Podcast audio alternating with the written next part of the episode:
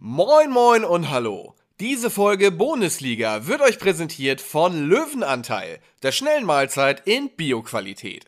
Die vielen verschiedenen Gerichte im Glas eignen sich perfekt für jeden, der zum Beispiel im Berufsalltag nicht viel Zeit zum Kochen hat, dabei aber nicht auf eine gesunde und proteinreiche Ernährung verzichten will. Veganer können hier ebenfalls sorgenlos zugreifen und die Gläser sind so gut gefüllt, dass ihr da locker zwei Portionen rausbekommt. Mit dem Code Bundesliga10 könnt ihr bei eurer nächsten Bestellung bares Geld sparen. Über den Link in den Show Notes wird der Rabatt sogar direkt berücksichtigt. Und jetzt viel Spaß mit der Bundesliga, präsentiert von Löwenanteil.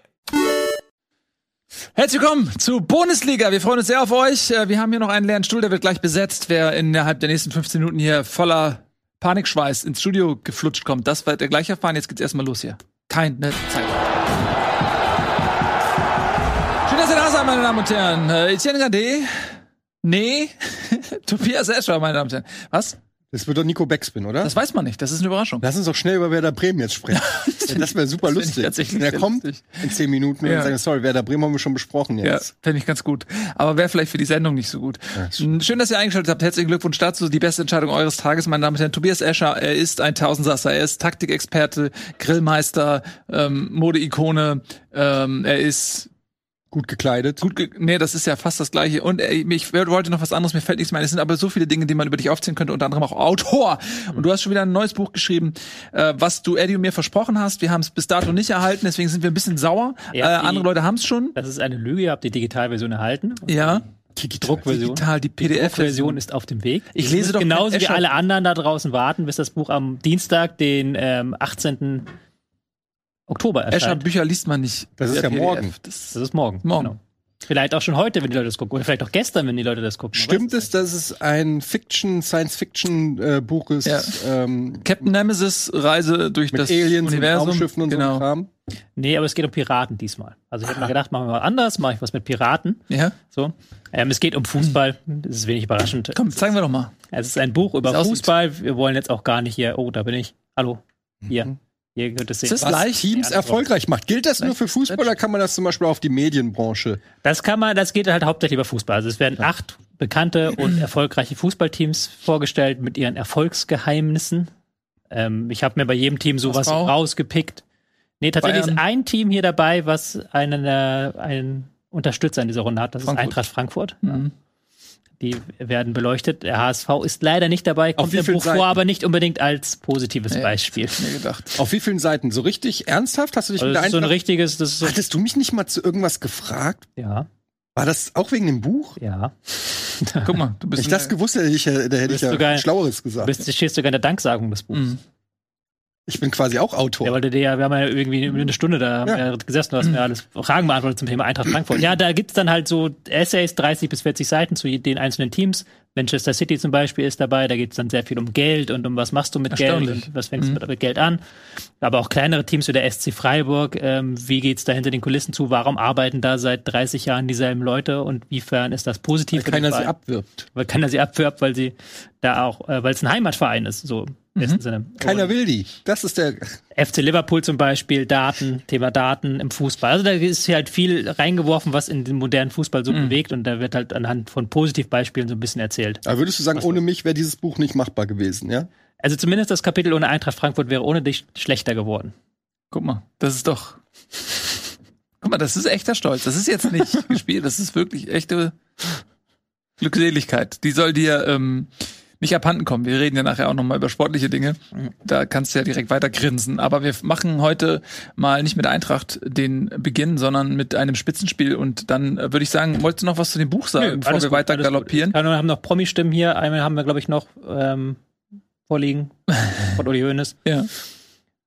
Und dann können wir auch loslegen mit dem, weil wir haben ja so wenig Zeit und so viel zu besprechen Eben. an diesem Spieltag. Ganz genau. Wir beginnen nämlich mit dem Spitzenspiel. Es gab ja im Grunde genommen zwei Spitzenspiele. Wir beginnen mit dem Tabellenführer. Der hat den Verfolger aus Dortmund zu Gast gehabt. Union Berlin und hat eben auch jenen Verfolger mit 2 zu 0 geschlagen. Unheimlich. Es ist äh, unheimlich, ähm, Union Berlin dabei zuzusehen, wie sie Geschichte schreiben. Die Saison ist noch lang. Haben wir noch eine WM dazwischen, kann noch viel passieren. Aber bis dato ist das einfach völliger Wahnsinn. Und ich muss auch sagen, im Spiel gegen die BVB, das war so. Davon abgewichst sagen, ja, ne? Du fragst den richtigen, aber Oder soll ich eher sowas wie clever sagen? Oder? nee, abgewichst. Ja, okay, also, Abgewichst was- wurde noch nicht gecancelt. Wird noch nicht ganz okay. Also, ähm, ja, haben sie haben, haben sich auf diese Art und Weise verkauft. Man hatte wirklich das Gefühl, gerade insbesondere in der ersten Halbzeit, äh, dass Dortmund da nicht viel eingefallen ist. Äh, Union hat das richtig gut zugestellt, zugelaufen. Man hatte äh, die ganze Zeit über das Gefühl, dass Dortmund überhaupt gar keinen Punch entfalten kann, weil Union das alles unterbindet. Jegliche Bemühungen. Mm, Dortmund ist da nicht viel eingefallen, haben den Ball irgendwie hinten rumlaufen lassen, versucht irgendwie aufzubauen, aber Union war immer da. Und das war jetzt in meinen Augen hochverdienter Sieg. Das war einfach so clever, die wirkten richtig, und das ist das Erstaunliche, die wirkten sehr viel abgebrühter, sehr viel, ja, einfach sehr viel klarer in, in ihrem Spielplan und Dortmund ist nichts eingefallen. Es ist natürlich maximal perfekt für sie gelaufen mit den zwei frühen Gegentoren. Das muss Mhm. man natürlich sagen. Es ist eigentlich das Schlimmste, was dir gegen Union passieren kann, ist, dass sie frühe Gegentore schießen. Ähm, weil dann passiert nämlich genau das, was da auch passiert ist, dass sie einfach super gut im Kollektiv verteidigen und immer wieder durch ihre schnellen Spiele aber auch gefährlich sind durch die Konter. Und man muss einfach sagen, das erste war natürlich klarer Torwartfehler von Kobel. Und dann bist du schon auf der Verliererstraße. Dann weißt du schon, als Dortmund die eh Druck haben, auch jetzt nach der Champions League und weil Dortmund eigentlich immer unter Druck ist, wenn sie nicht super spielen, was sie selten tun, gefühlt, ähm, dann ist der Druck schon wieder da, dann geht das Gedankenkino wieder. Und dann machen die auch noch das 2-0 und dann wusstest du, okay, jetzt wird's hart, weil jetzt werden die hier gegen äh, Union anlaufen, die werden zu Kontern kommen und es ist genauso, wie du sagst. Also, äh, wenn wir mal auf die Statistiken gucken, 124 Kilometer ist Union gelaufen, 113 ist der BVB gelaufen, 785 gespielte Pässe vom BVB, 228 von Union. Also da kann man sich schon ein bisschen was draus ablesen, finde ich, ohne, wenn man, ohne dass man das Spiel gesehen hat. Aber ich muss auch sagen, ich war ein bisschen erschreckt darüber, wie schlecht Dortmund auch dann die restlichen, was weiß ich, 70 Minuten genutzt haben, die sie hatten, um ein Tor zu schießen. Da waren Pässe dabei, das wirkte teilweise verzweifelt und auch ungeduldig. Die haben zweimal den Ball hinten rum, dann hat irgendeiner versucht, irgend, also ich, der Ball ist überall hingeflogen. Das war nicht der BVB, den man so eigentlich kennt und schätzt. Das war eine schwache Leistung, muss man einfach sagen. Und zwar der, war der Sieg war von Union absolut verdient. Also Nochmal zum, äh, auch nochmal, weil du gerade auch die Daten herangezogen hast. Ähm, also nicht nur die Laufleistung ist beeindruckend, ich ähm, fast 125 Kilometer, ich glaube, das könnte Bestwert sein für die Saison. Ich habe ehrlich gesagt keine Ahnung, aber wir gucken ja jede Woche mal so rein. also- aber es ist ein sehr, sehr guter Wert, ob es Bestwert ist, aber es ist ein sehr, sehr guter Wert. Und was eben auch sehr, sehr erstaunlich ist, beide Mannschaften haben exakt die gleiche Anzahl von Fehlpässen. Und zwar 91.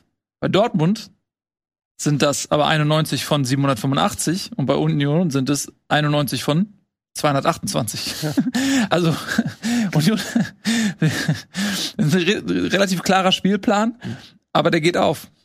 Ja, erst recht, wenn du halt früh in Führung gehst. Mhm. Und äh, man muss sagen, beide Mannschaften haben englische Wochen. Ne? Oder? Ja. Union Mhm. auch. Also 124 Kilometer, wenn du davor auch eine englische Woche hattest, muss man auch einfach mal Respekt zollen für die. BVB hatte zwei Tage mehr Pause tatsächlich. Mhm. BVB hat am Ja. Dienstag gespielt und Union am du- Donnerstag. Musst du schon auch Respekt zollen für die kämpferische Laufleistung von Union. Ja, das 0-1, es ist ja fast schon Slapstick gewesen. Also es ist ja fast schon genau das, wo wir gesagt haben, okay, Union, die spielen großartig. Wenn die in Führung liegen, haben die seit über 40 Spielen nicht mehr verloren, weil die das halt so konsequent wegverteidigen. Aber sie haben halt diese Saison das Glück, dass sie halt immer in Führung gehen. Ja. Und dann jetzt in diesem Spiel auch wieder so ein Ding, wo sie auch wirklich, muss man auch fairerweise sagen, nichts zu beigetragen haben. Das war einfach Kobel, der da ausgerutscht ist. Ähm, und dann das 2-0 durch ein gutes Pressing erzwungen, aber auch hier wieder ähm, sehr, sehr großer Fehler von Adeyemi, der da irgendwie einen Hackentreck machen will, obwohl drei Gegner um ihn herum sind und niemand frei ist um ihn herum, wo er einfach mit einem Pass abbrechen kann, den Angriff, und da passiert halt überhaupt nichts. So. Also da profitiert und dann das so gut verteidigt wieder. Aber auch Dortmund war natürlich, wenn du halt über 90 Minuten weg gegen so einen Gegner nichts richtig zustande bekommst, erst in der Schlussphase, wenn der Gegner auch merklich müde ist, dann musst du schon fragen, ob du was falsch gemacht hast. Und dann geht ja schon bei der Aufstellung los. Mit Adiemi und Mukoko waren eigentlich nur zwei Offensivspieler auf dem Feld. Ansonsten Mhm. halt hinten eine Dreierkette, dann Fünfer, äh, dann fünf Männer im Mittelfeld, wenn du Meunier und Guerrero noch dazu rechnest. Also da wirklich eine sehr, sehr defensive Aufstellung. Wahrscheinlich, weil man nicht in Konter laufen wollte. Aber da verstehe ich dann auch nicht, warum man dann bis zur Halbzeit wartet, das aufzulösen, wenn man 0-2 hinten liegt und es völlig klar ist, dass das jetzt keinen Sinn mehr ergibt, mit einem 5-3-2 zu spielen bei 0 zu 2 gegen Union, wenn völlig klar ist, du hast jetzt 80% Ballbesitz, du brauchst einen Reus, du brauchst einen Malen, du brauchst jemanden, der irgendwie da vorne was bringt und das dann nicht aufzulösen. Und das Ballbesitzspiel von Dortmund, das muss man mittlerweile, das kann man auch jetzt nach elf Spielen nicht mehr irgendwie beschönigen. Das ist nicht gut. Das ist wirklich, wirklich nicht gut. Ähm, sehr statisch, sehr viel hintenrum, sehr wenig Glanzmomente, sehr wenig Kombinationen, auch sehr wenig Überzahlsituationen, die erschaffen werden. Was mich am meisten schockiert hat, war, dass Dortmund im ganzen Spiel vier erfolgreiche Dribblings gehabt hat. Also das ist schon ein katastrophaler Wert, gerade wenn du gegen so einen tiefen Gegner spielst, der ja auch immer wieder verschieben muss, immer wieder nach außen gehen muss, dass du da mal nicht im Außen eins gegen eins suchst. Ist ja der einfachste Weg, um sowas zu knacken. Halt mhm. wirklich gucken, dass man eins gegen eins Situationen kommt und dann die gewinnen. Aber das hat Dortmund auch überhaupt nicht geschafft. Also da haben sie sich den Schneid abkaufen lassen nach einem ärgerlichen Beginn. Und das war jetzt wieder ein weiteres Spiel, wo Dortmund sagen muss, Dortmund war defensiv in einzelnen Situationen überfordert und offensiv haben sie nichts zustande bekommen. Mhm. Also wie viele Saisontore haben die jetzt? Muss ich einmal kurz nachschlagen. Nicht so viele. Ähm, die stehen bei 13 Saisontoren. Also damit äh, bei, der, bei den Torschützen sind sie in der unteren Hälfte der Tabelle. Das von der Mannschaft, die in der letzten Saison halt noch eigentlich nur durch die Defensive Probleme bekommen hat, aber irgendwie auch äh, über 80 Tore oder was ich geschossen hatte, ist schon krass, ist schon ein krasser Unterschied. Ich glaube, das ist die schlechteste Saisonplatzierung der letzten zehn Jahre, glaube ich, nach äh, natürlich nach zehn Spieltagen gerechnet, irgendwie so. Also das ist dürfte noch besser sein als damals die Klopp-Saison, oder? Ja, ja, ich glaube, Klopp ist die ähm, quasi ist dann der Stopper. Ja. So, aber ja. bis da kannst du bis Klopp runtergehen, bis diese eine Saison, das war Klopps letzte Saison, dann als er diese Hinrunde so komplett ähm, ja katastrophal gespielt hatte. Da sind sie in der Rückrunde, glaube ich, noch bis in die Euroleague gekommen. Ja. Also das, die Saison wurde noch gerettet, aber da sind sie genauso schlecht gestartet. Und ähm, wenn man bedenkt, wie sehr dann auch ein Rose und so weiter in der Kritik stand oder auch ein Lucien Favre zuvor, muss man sagen, ja, das ist sportlich nicht besser als das. Ich glaube natürlich, dass ein Edin Terzic ein ganz anderes Standing hat, weil er einer von ihnen ist sozusagen. Er, ne, ist ja ganz klar ein Kind des BVB und das gibt ihm natürlich eine Menge Kredit, so auf emotionaler Sicht. Und sicherlich ist es auch aus ähm, jetzt aus Vorstandssicht schwer zu verargumentieren, weshalb man jetzt einen Terzic in Frage stellen sollte, nachdem du Rose rausgeschmissen hast, um ihn wieder zu installieren und so weiter. Ich glaube, das ist natürlich schwierig, aber ich glaube, jeder andere, jeder andere Trainer würde jetzt in der Kritik stehen bei Dortmund. Und man redet nicht über Terzic und das sind, glaube ich, dann eben, wie gesagt, eher diese anderen Gründe, weshalb man nicht über ihn redet. Okay, man muss sagen, es sind nur drei Punkte hinter Bayern auf Platz zwei. Also du kannst mit zwei Siegen, kannst du das Thema ganz schnell wieder wegstecken. Allerdings finde ich, was das Problem ist, ist gar nicht mal die Punktausbeute, sondern wirklich auch die spielerische Armut, die so erschreckend ist, ne? wo man wirklich den Trainer dann auch mal fragen muss. Die Aufstellung komplett komisch gegen Union Berlin, aber auch ja, also ich habe ich habe das Spiel gesehen und ich habe selten so uninspiriertes äh, fantasieloses BVB-Spiel, auch teilweise ohne Tempo, ohne Präzision, ohne Genauigkeit und viel Geschimpfe untereinander ähm, viel, so wenn du die Körpersprache der Spieler anguckst, wirkte alles ein bisschen, ja, schon, schon äh, früh, früh in der Saison schon sehr, ja, Krisengebäude ist vielleicht ein bisschen zu viel schon gesagt, aber nicht rund, sagen wir es mal so. Also da liegt irgendwie was im Argen. Vielleicht ist die Kaderzusammenstellung nicht so, wie man sich das vorgestellt hat, aber auch der zweite Gegentreffer, wenn man sich da die Abwehr anguckt, das äh, Beide Treffer. Also Tobi hat es ja gesagt, das eine war ein klarer Kurbelfehler, ja. muss man sagen, okay, der rutscht weg. Das kann passieren, das ist einfach wirklich Pech. Und wenn du dann gegen Union spielst und liegst einzeln hinten, ist natürlich ja. echt Pech. Aber das, ich finde das 2 zu 0 noch, noch ein bisschen ähm, deutlicher, weil dieser Pass von Adiyemi, du hast es ja gesagt, also in so einer Situation da mit einer Hacke zu spielen. Das, das auch. Aber ich meine vor allen Dingen, wenn dann der Haberer da kommt und keiner, also der hat ja wie viel Zeit der hatte für diesen Schuss das ist schon krass. Also mhm. ähm, keiner hat sich da irgendwie auserkoren gesehen, da mal sich in den Schuss zu stellen. Hummels hat es noch versucht, musste aber ja auch gleichzeitig, ich weiß gar nicht, wer, es, wer der andere war, Mukoko oder so decken. Und ähm, Hummels musste Mukoko decken? Äh, nee, wen, äh, den, das ist aber wirklich, nee, den, einen von den Unionsspielern, ja. ja. natürlich, ja. er musste ihn decken, weil der hat Scheiße gebaut, ja. aber das ist eine andere Story. ähm, ja, aber ja, das war schlecht verteidigt einfach ich würde ja auch die Tabellensituation gar nicht mal als Ausrede nutzen, so nur drei Punkte hinter Bayern, weil Bayern ja auch die schlechteste Balance hat seit vielen, vielen Jahren aktuell. Sondern du musst halt gucken, du hast ein Torverhältnis von minus eins, was ich schon mal sehr, sehr krass finde. Halt einfach ein negatives Torverhältnis nach zehn Spieltagen als Borussia Dortmund. Das gab es, glaube ich, schon lange nicht mehr.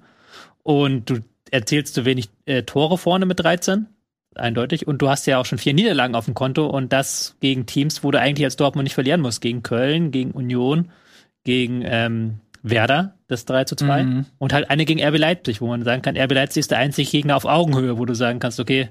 Die zu dem passiert. Zeitpunkt aber auch, Ja, die Ja, haben halt einen. Trainerwechsel dann, glaube ich, ja ja, gehabt. aber Rose waren halt und das- trotzdem ja, zu dem Zeitpunkt auch nicht in Topform. Klar, und das 3-0 war natürlich auch katastrophal, das stimmt, aber das ist noch das, wo man am ehesten sagen kann, okay, Gegner auf Augenhöhe, so ein Spiel Mhm. kann Dortmund mal verlieren, aber die haben jetzt schon wieder, das, das ist jetzt schon wieder ein Spiel gegen Gegner, der weniger Ballbesitz hatte als sie, der ähm, einfach sie dadurch geknackt hat. Und das passiert in den letzten Jahren immer, immer und immer wieder. Das haben wir ja auch immer wieder betont, dass solche Gegner Dortmund nicht lieben. was sind die Gründe? Ja, weil sie kein gutes Ballbesitzspiel haben. Ja, aber was Weil sind die Gründe? Ja, das, was sind die Gründe? Ja, war, ist der Kader falsch zusammengestellt? Nein, würde ich nicht mehr sagen, aber du hattest in der vergangenen Saison hattest du Ansätze, aber die waren halt immer darauf ausgelegt, dass du möglichst viele Spieler vor den Ball bekommst und das war dann eben dementsprechend anfällig in der Defensive, also im Umschaltmoment. Deswegen hat Dortmund ja so viele Tore geschossen, aber auch so viele kassiert, weil sie einfach da so komplett offensiv eingestellt waren. Und das war halt ihr Weg nach vorne zu kommen. Aber diese Saison ist es halt so, hast du an der Aufstellung gesehen, wie stabilitätsfokussiert diese Aufstellung war gegen Union Berlin. Klar, gegen Tabellenführer und dann kannst du auch sagen, kannst du machen so. Ist vielleicht auch eine gute Idee, um lange das 0-0 zu halten, aber dann steht es 0-1 und du hast eben dann nicht mehr die Idee, wie du vorne hinkommen willst. Du hast eben nicht mehr die Dreiecke, die sich bilden. Du hast nicht die Hoffnung, dass du auf dem Flügel 1 gegen 1 Situation schaffst oder dass du im Zentrum eine Überzahl schaffst. Du hast halt nicht diesen klaren Fokus im Spiel. Aber ich finde, wir müssen auch über die Neuzugänge reden. Wir haben vor der Saison haben wir gesagt, okay, äh, in der Innenverteidigung muss was getan werden beim beim BVB. Da haben sie Schlotterbeck und Sülegol, da haben alle gesagt, sensationell. Die haben jetzt eine bessere Innenverteidigung als die Bayern fast schon, ja. Also haben wir zumindest gelobt. Adeyemi äh, hat in der äh, Sch Schweizer Österreich, Österreich, österreichischen Liga hat er alles kaputt geschossen. Angeblich war halb die halbe Welt hinter dem her. Äh, Der hat bislang noch nicht äh, bewiesen, dass er Bundesliga tauglich ist, wenn man ehrlich ist. Malen ist jetzt auch die zweite Saison, glaube ich, da, ist immer geplagt. Ein Scorerpunkt. Ja, ist immer geplagt von Verletzungen, aber ist auch eher ein Versprechen gewesen, das noch nicht eingelöst wurde.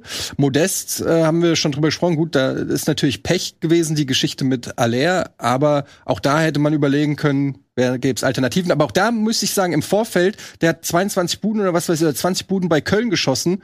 Da habe ich gedacht, ja, wenn der gefüttert wird von einem Guerrero und äh, Reus und Co., dann wird er nicht, dann wird er auf jeden Fall seine Buden machen zieht auch nicht. Also irgend, also da, es gibt ja schon Gründe dafür. Ja, klar. Ja, Reus ist zurückgekommen, muss man dazu sagen. Das ist ein bisschen erfreulich. Ähm, der auch schon unter Terzic in der im ersten Run, als sie den DFB-Pokal gewonnen hatten, sehr, sehr stark gespielt hatte. Er war ja da, glaube ich, davor unter Favre so ein bisschen rau, also war nicht mehr so wirklich die zentrale ähm, Figur in Dortmunds Spiel und dann unter Terzic ist er richtig aufgeblüht und ähm, der ist wichtig für, für die Mannschaft und der ist zurückgekommen, zweite Halbzeit eingewechselt worden. Das ist vielleicht so ein kleiner Hoffnungsschimmer, dass mit ihm noch ein bisschen was geht, auch was Erfahrung angeht. Man muss auch klar sagen, da vorne die ganze Truppe, ne, also Adeyemi Mokoko sind einfach sehr, sehr jung. Auch dann hast du einen Bellingham, da vergisst man ja, der Junge ist was, 18, 19. Aber der liefert ja auch eigentlich am meisten ab. Ja, ja, natürlich, aber ich meine, nur, ne, also es, da, da hilft dann, glaube ich, so ein erfahrener Spieler wie Reus dann auch äh, durchaus weiter, äh, die Offensive auch ein bisschen anzuleiten, ne? ähnlich wie es vielleicht ein Müller irgendwie bei den Bayern oder so macht, dass er das ein bisschen mit da reinbringt. Und ansonsten ist auch für mich Dortmund, ähm, ja, ist enttäuschend bisher einfach, muss man wirklich sagen. Ähm, kleiner Lichtblick für mich ist einfach Mukoko. So, ich, ich mag den Jungen einfach, weil Auch eine Der- Chance gehabt. ja, der, also der hat zwei, glaube ich, mit die zwei besten Chancen gehabt am Ende, zwei Schüsse. Ich mag, was ich an dem so mag, ist, das ist ein klassischer Stürmer. Der kriegt, der will den Ball aufs Tor ballern. So, der, der, und das macht er einfach aus. Der ist irgendwie, der kriegt den Ball bamst. So, und da gehen nicht alle rein, aber so, das, das ist so, das mag ich an dem. Der hat diesen Torriecher, das, was du irgendwie nicht lernen kannst, ne? Mm, Und der will immer, und der ist immer heiß, der will immer den Ball und so, deswegen, der, ähm, mal gucken, wo mit dem die Reise noch hingeht. Ja. Ich weiß, wo die Reise von Nico Beckspin hingeht. Nämlich zu uns ins Studio, meine Damen und Herren. Ich habe Leute so lange, bis er jetzt kommt. Sind noch auf Klo? Ich glaube, du hast das.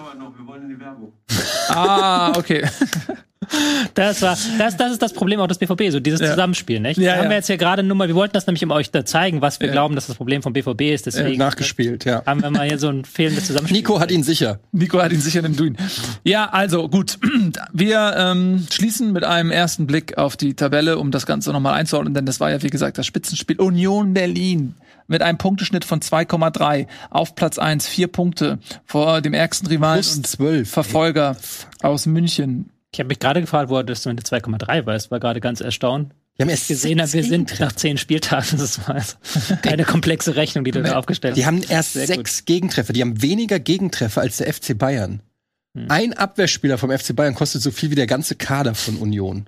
Das ist crazy. Das ist crazy. Die haben Ja. weniger Gegentreffer als Wenn Union Meister wird, Leverkusen oder Bochum in einem Spiel. stell dir das mal vor, ey. Ja, Ja. vielleicht wird das eine zauberhafte Geschichte, die dann äh, mit großem Ende, das wissen wir natürlich nicht, da müssen wir noch vier, äh, 24 Spieltage abwarten. Wenn ihr noch was Großes sehen wollt, dann müsst ihr einfach nur dranbleiben. Unter anderem kommt gleich Nico Backspin, der ist nämlich 2,12 Meter. Und da ist er jetzt, meine Damen und Herren, Nico Backspin. Live aus dem Stadion. Das war der Auslass war Das ist ja echt eine Kunst, dich überhaupt hier in Hamburg zu kriegen. Du bist ja, wieder in der Weltgeschichte unterwegs. Ich erzähle dir nachher mal, wo es für mich demnächst hingeht, dann wird's noch schlimmer. Okay. Fängt mit A an. Ja, Lustig. Ich komme nicht drauf. erzähl Echt? dir ruhig. Aserbaidschan. offensichtlich. A. Ah, ja. Ja. Na komm. Stadt oder Land? Armenien. Stadt oder Land? Asien Komm, können, wir zum, können wir zum Sportlichen mit? Wir haben nicht so viel Ich erzähle dir das nachher alles. Also, ähm, wir machen weiter mit Fußball. Gerade haben wir das Spitzenspiel, das Spitzenspiel Nummer eins besprochen. Jetzt gehen wir zum Spitzenspiel Nummer zwei und das war Bayern München gegen den SC Freiburg. Ja, da ging es um einiges. Ne? Da war ist vielleicht schon eine Vorentscheidung auch um die Meisterschaft gefallen. Der SC Freiburg muss ein bisschen abreißen lassen, hat seine ähm, zweite, seinen zweiten Tabellenplatz verloren an den direkten Rivalen aus München, die Bayern rollten wieder, walzten wieder. Sie walzten Freiburg nieder mit 5 zu 0. Und das war mal ziemlich eindeutig. Wenn die Bayern Bock haben, haben sie Bock. Freiburg kam überhaupt nicht in die Zweikämpfe. Bayern konnten machen, was sie wollten, hatten sehr viel Platz, sehr viel Zeit. Das war ein, äh, ein Festival und ja, für Freiburg war es ein gebrauchter Tag. Frage an Tobias. Warum kam Freiburg so gar nicht ins Spiel, so gar nicht in die Zweikämpfe? Ich glaube, ich überlasse Nico das Wort. Nico. Nee, ich, ich, wollte, ich, wollte, ich wollte darüber sprechen, dass ja in diesem Spiel sich quasi ein vielleicht bis dahin auch le- leicht unterschätzter Fußballer so in die Phalanx der Weltfußballer in der Stoßstürmerposition äh, hineingespielt hat. Zum, zumindest nach dem, was ich danach so in Interviews von den Schmidt-Spielern gehört habe. Also ich würde sagen, das Lewandowski-Problem ist gelöst bei Bayern. Absolut. Ich habe neulich noch überlegt, da war er bei Kickbase. Wolltest ihn noch- kaufen? Habe ich schon so überlegt, da sollen wir mal einen Gamble machen mit Choupo-Moting, da habe ich gedacht, das ist Quatsch. Der wird dann eher den jungen Tell spielen lassen, der Choupo-Moting, der wird immer nur eingewechselt für 10, 15 Minuten. Aber hast du, du hast nicht bedacht, dass er der beste Sohlenspieler, äh, Sohlen? Sohlenspieler ist? Er streichelt den Ball mit der Sohle. Mhm. Siehst du? Mhm. Aber mal ehrlich, ehrlich gesprochen, also es, es ist ja schon, äh, wenn du dann auch alle, also vor allem Streich danach auch hörst, so dass das ja schon so ein bisschen so ein Element war, was dann den Bayern vorher gefehlt hat und das jetzt vielleicht geholfen hat, Freiburg zu schlagen, gepaart mit nicht in Zweikämpfe kommen und nicht, nicht genug, nicht, nicht eng genug da, vielleicht zu früh raufzugehen. Ähm, aber Bayern vor allen Dingen da vorne einen, äh, einen Ping-Pong-Spieler hat, der dafür sorgt, dass Doppelpässe besser funktionieren und man dann halt genau zu dem kommt, was schon Eintracht Frankfurt ähm, am ersten Spieltag das Genick gebrochen hat und dass es dann so eine Überrolltaktik gibt. Ja, Frankfurt hat, glaube ich, am ersten Spieltag einfach sehr viel Räume angeboten. Mm, Räume, die Freiburg. Ja, aber anders, oder? Also, Ja, also es war schon, Bayern-Spiel war schon anders, merklich jetzt, als die vergangenen Wochen. Eben mit Choupo-Moting vorne drin, der, ihr habt ja gerade gesagt, als Anspielpunkt für Doppelpässe fungiert, aber war auch sehr viel breiter ausgelegt. Also Nabri und Manet sind sehr, sehr breit gegangen. Sie haben wirklich versucht, die auseinanderzuziehen, die Freiburger, mit ihrem engen 4-4-2, äh, dann nach außen zu gehen und von dort dann mit Doppelpässen ins Zentrum zurück zu gelangen. Das ist ja schon anders, wenn Musiala und Müller da im Zentrum rumwuseln, die wir beide nicht mitgespielt haben. Schon stattdessen Sané aus der Tiefe kommt. Also war schon sehr viel mehr als außen ausgelegt. Und Choupo-Moting hat das wirklich, wirklich gut gemacht. Also ich war auch sehr überrascht, ähm, wie häufig der mit dem Rücken zum Tor dann besonders gut agiert hat und dann den Ball mit der Sohle halt einfach abgelegt hat. Das war schon ein gutes Element beim Bayern-Spiel. Aber auch diese neue Breite, die hat jetzt auch gegen Freiburg sehr, sehr gut funktioniert. Also es war ja auch die ersten beiden Treffer, glaube ich, waren halt beide richtig beim Flügel eingeleitet. Also kannst nicht meckern. Kannst nicht meckern mit die Bayern-Leistung. Nee, absolut. Inwiefern war es dann auch so ein bisschen Freiburger Entgegenkommen? sie haben es halt sehr mutig machen wollen. Und sie haben halt wirklich vorne angelaufen mit ähm, Schade, Gregoritsch, die beide echte Stürmer waren, also zwei richtige Stürmer vorne drin. Die Licht und Upamecano beschäftigt und dann dahinter immer mitgerückt. Mhm. Aber dadurch, dass sie nicht hundertprozentig aggressiv auf Kimmich draufgegangen sind, haben die Bayern immer wieder eine Lösung finden können. Und die haben es auch sehr risikoreich und sehr gut hinten rausgespielt. Also ich glaube, beim 2-0 war das dann. Das 2-0 ist dann ein bisschen später entstanden, weil sie dann noch ein bisschen am Flügel rumgegammelt haben. Aber ähm, da haben sie ja hinten wirklich drei riskante Pässe, so richtig nah von Freiburg. Man dachte immer, jetzt kommen die Freiburger ran, aber sind da nicht rangekommen. Und dann haben sie es rausgespielt, die Bayern, und waren dann tief in der gegnerischen Hälfte mit zwei Pässen. Und das haben sie in diesem Spiel sehr, sehr gut gemacht, eben dieses doch etwas naive Pressing der Freiburger zu bespielen. Mhm. Ja, absolut. Ähm, neben Choupo-Moting muss man auch Leroy Sané hervorheben, der auch ein sehr gutes Spiel gemacht hat und sich dann verletzt hat. Jetzt leider ausfällt mit einem Muskelfaserriss, was in der Regel zwei, drei Wochen dauert. WM ist hoffentlich nicht in Gefahr.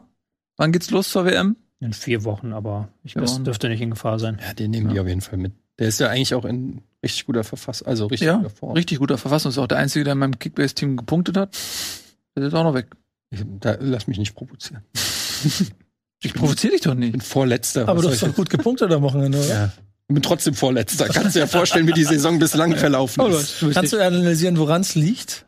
Ich könnte, aber das würde jetzt den Rahmen Lass uns, lass uns ein bisschen ähm, jetzt hierbei bleiben und äh, analysieren, warum es bei den Bayern so gut lief und gegen Freiburg nicht. Ja, ich versuche immer so ein bisschen dem auf den Grund zu gehen. Die Bayern kommen eben auch aus einer sehr schwierigen Phase. Ja, und äh, deswegen würde ich diesen Befreiungsschlag gerne einordnen. Ähm, also hat vielleicht Freiburg einfach zu mutig agiert? Hätten sie ein bisschen ähm, anders auftreten müssen oder war Bayern einfach, hat, haben die einfach einen guten Tag gehabt? Ich, ich, ich glaube, das genau alles ein bisschen. So, wir müssen ja nicht darüber sprechen, wie qualitativ hochwertig diese Bayern München Mannschaft ist. Und wenn du solchen Topspielern an einer kleinen Stelle Raum gibst, etwas von ihrer Qualität zu zeigen, dann machen die das. Und äh, das, das, dieses zu früh draufgehen von Freiburg das Streich im Nachhinein ja auch als Fehler eingestanden äh, für dieses Spiel kann dafür sorgen, dass diese Lücken da sind. Und dann sind es halt wie eine Horde junger Bilder, was ihr nun mal sind, die dann anfangen zu ditteln und dann Tore machen. Mhm. Und dann kommt vielleicht noch das Element Choupo-Moting dazu. Ich würde es nicht überbewerten, dass die jetzt von jetzt an wieder jeden, jedes Wochenende Mannschaften auseinanderschießen. Das können wir schon gegen Augsburg jetzt im Pokal uns angucken, ob die dann mit dieser wunderbaren Augsburger Fußballweise. Sie nochmal gegen Augsburg verlieren, halte ich für. Ich auch. Aber, Gewagt. aber lass, aber lass die doch trotzdem mal, lass die doch trotzdem zumindest die mal 90 Minuten noch ein bisschen ärgern. Dann reden wir wieder darüber, dass Bayern doch Schwächen hat. Mhm. Ähm, Freiburg wollte halt wie ein Tabellenzweiter mutig auftreten und ist dafür abgewatscht worden. Ich glaube, der Knackpunkt war die Phase direkt nach der Pause, wo ähm, Freiburg gesagt hat, also so richtig nochmal Double Down on, auf der Strategie, also nochmal extra rein und die Verteidiger Ginter ist dann immer rausgerückt mit Choupo-Moting und sie haben gesagt, okay, jetzt gehen wir mal extra rauf. Und die Bayern im Gegenzug halt, da hast gemerkt, die wollten sich nicht wieder nach einer Führung die Butter vom Brot nehmen lassen, sondern haben dann halt wirklich sehr, sehr konsequent vorne reingespielt und haben dann auch äh, sehr schnell den Pfostentreffer gehabt von Napoli und dann zwei Tore gemacht und das stand dann 4-0. Also diese Phase, die wollten die Bayern unbedingt halt positiv gestalten, weil sie dieses Erfolgserlebnis unbedingt haben wollten. Tja. Ist ja auch ein Statement für die Liga. Ja, das, ich meine, die hauen ab und zu mal Statements raus, ne? Und dann denkt man so, okay, alles klar, herzlichen Glückwunsch zur Meisterschaft und dann läuft halt auch mal ein paar Spiele wieder nicht. Das ist ja das Ding die Saison, weshalb ich eben auch versuche äh, zu verstehen, warum sie jetzt wieder so ein Festival da raushauen. Ähm, und in anderen haben sie wieder vier Spiele unentschieden hintereinander oder sowas. Aber für den Moment haben sie sich ein bisschen befreit. Das war ja wirklich auch so ein bisschen angespannte Stimmung bei den Bayern. Ähm, tatsächlich, äh, also es gab ja auch eine Jahreshauptversammlung. Wir haben ja eben schon so ein Bild gezeigt. Ähm, das war doch sogar daher, ne? Ja, das war daher, ja. Mhm. Ähm, als wir Tobis Buch beworben haben. Genau, also da ist ein bisschen Druck drauf, auf jeden Fall. Und jetzt haben sie sich ein bisschen befreit. Ich glaube, das tut in, in München allen erstmal gut.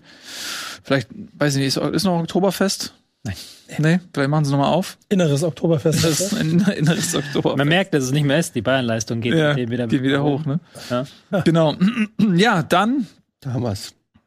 würde ich doch vorschlagen, wir lassen mal diese Spitzengruppe hinter uns. Äh, haben ja gerade schon einmal vor der Werbung die Tabelle gezeigt. Das können wir jetzt ja noch einmal abschließend machen, dann können wir das auch noch mal einordnen. Dann sehen wir nämlich wunderbar, Union ist auf Platz 1, Bayern zweiter, Freiburg ist trotz der Niederlage immer noch auf Platz 3. Aber ist halt auch irgendwie witzlos, die Tabelle, wenn du guckst, Es ist so dazwischen herrlich eng. zwischen äh, Mainz auf 11, 15 und Bayern 8, äh, 19, beziehungsweise Hoffenheim sogar 17. Also Ja. das sieht nächste Woche wieder komplett anders aus. Ganz genau. Also da ist gerade ähm, tatsächlich eine Menge äh, Spannung drin und man kann ja wo, hinter Mainz würde man könnte man so einen kleinen Strich ziehen und ab da hast du das Mittelfeld mit Augsburg. Mit Augsburg, genau. Und dann beginnt der Abstiegskampf äh, bei äh, Wolfsburg mit zehn Punkten äh, bis runter zu äh, Bochum. Immerhin schon vier.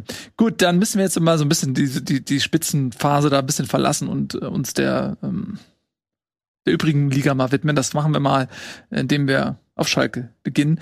Dort, ähm, ja, brennt natürlich tatsächlich so ein bisschen der, der Baum. Den haben sie schon vor längerem entlassen. Den haben sie vor längerem entlassen. Aber er brennt immer noch. Ist es derselbe, ist es ein anderer? Man weiß es nicht. Der Baum heißt Kramer. Ähm, da war schon äh, vielfach die Rede davon, dass er nach dem 0 zu 3 gegen Hoffenheim vielleicht gehen müsste, aber er ist immer noch da. Äh, Schalke, ja, auf Platz 17 mit sechs Punkten ist tief hinten drin und auch die Niederlage gegen Hoffenheim war durchaus auch in der Höhe verdient, ne? Ich habe es äh, für elf Freunde geschrieben, es ist so ein bisschen Pandoras Box Schalke-Version.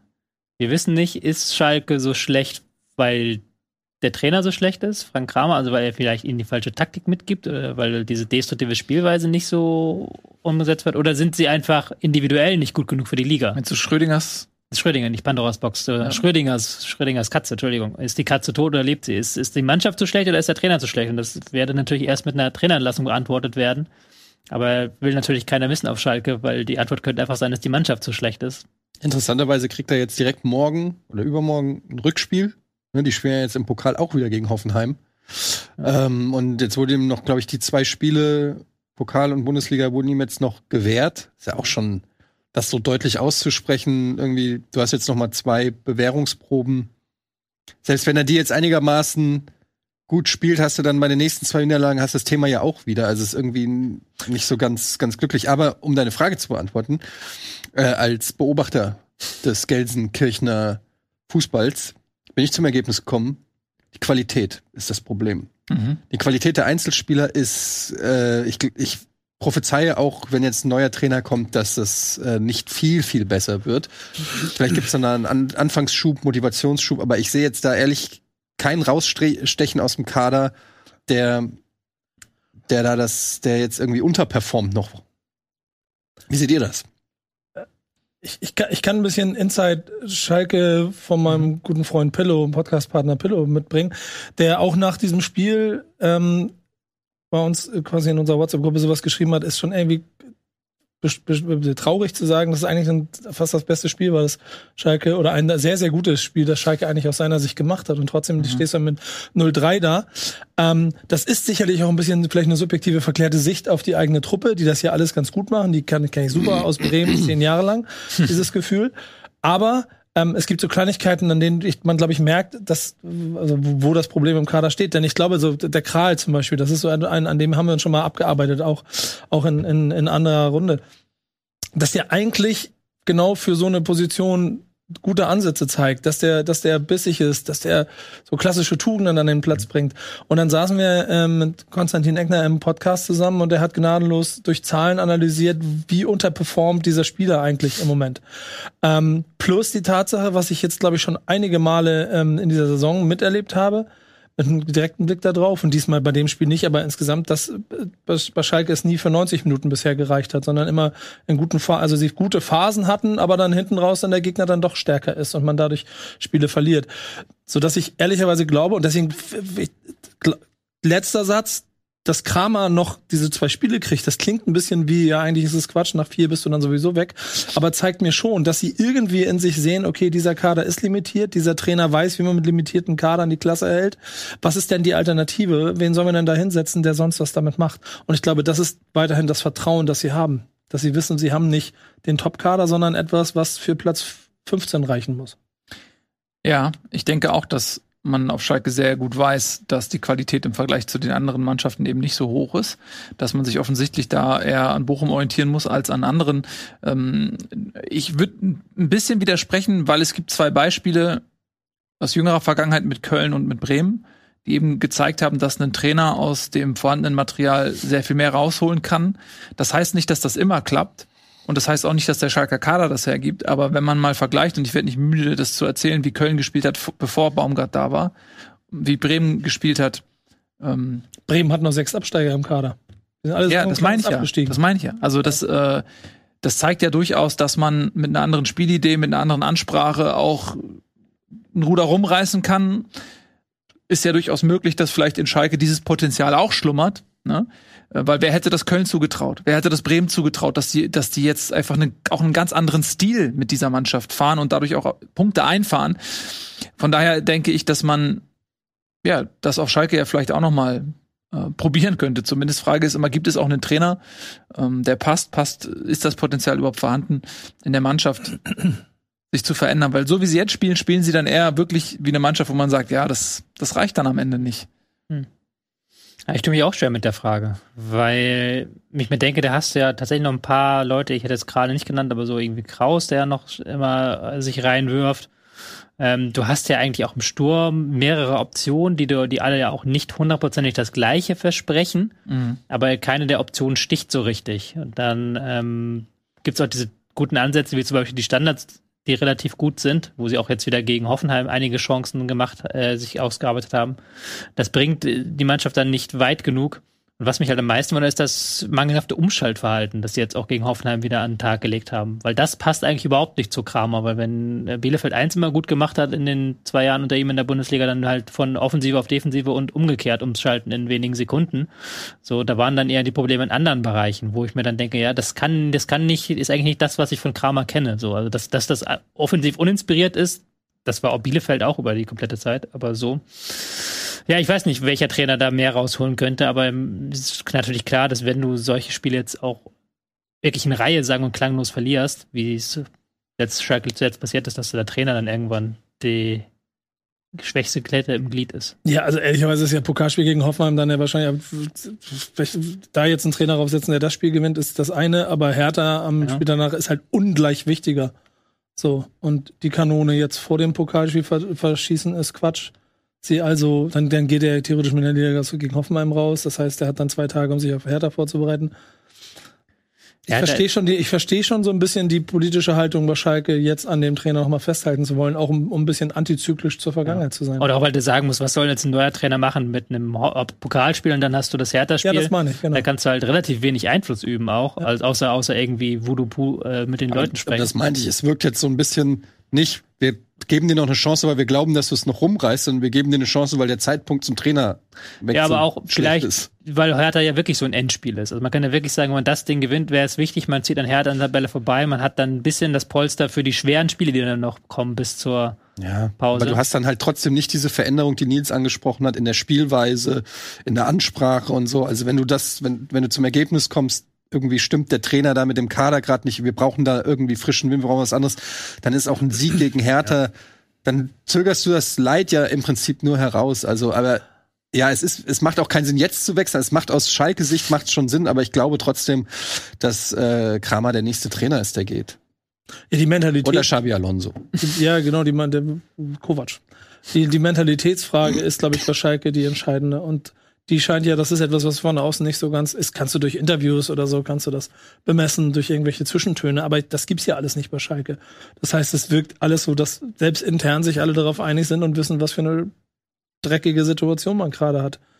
Und das, ich gebe nur Argumente, warum ich glaube, das sind die Gründe, warum du auch Kramer selbst mit dem Unentschieden gegen Hertha wahrscheinlich noch weiter auf der Bank sitzt. Bis zu dem Moment, wo du einfach merkst, dass die Verzweiflung nur noch zu Aktion, Reaktion führt und man nicht mehr wirklich zur Entscheidung kommt. Glaubt ihr, Schalke würde besser spielen, wenn Kramer sich diesen hässlichen Bart rasieren würde, diesen Strich?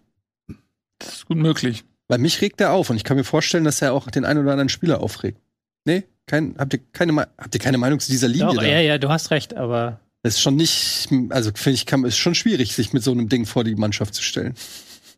Wie Tobi zu Nils, Tobi guckt zu Nils so, können wir bitte das Thema wechseln? Ich versuche hier mein seriöses Buch zu promoten. Eddie redet über Äußerlichkeit. Okay. nein.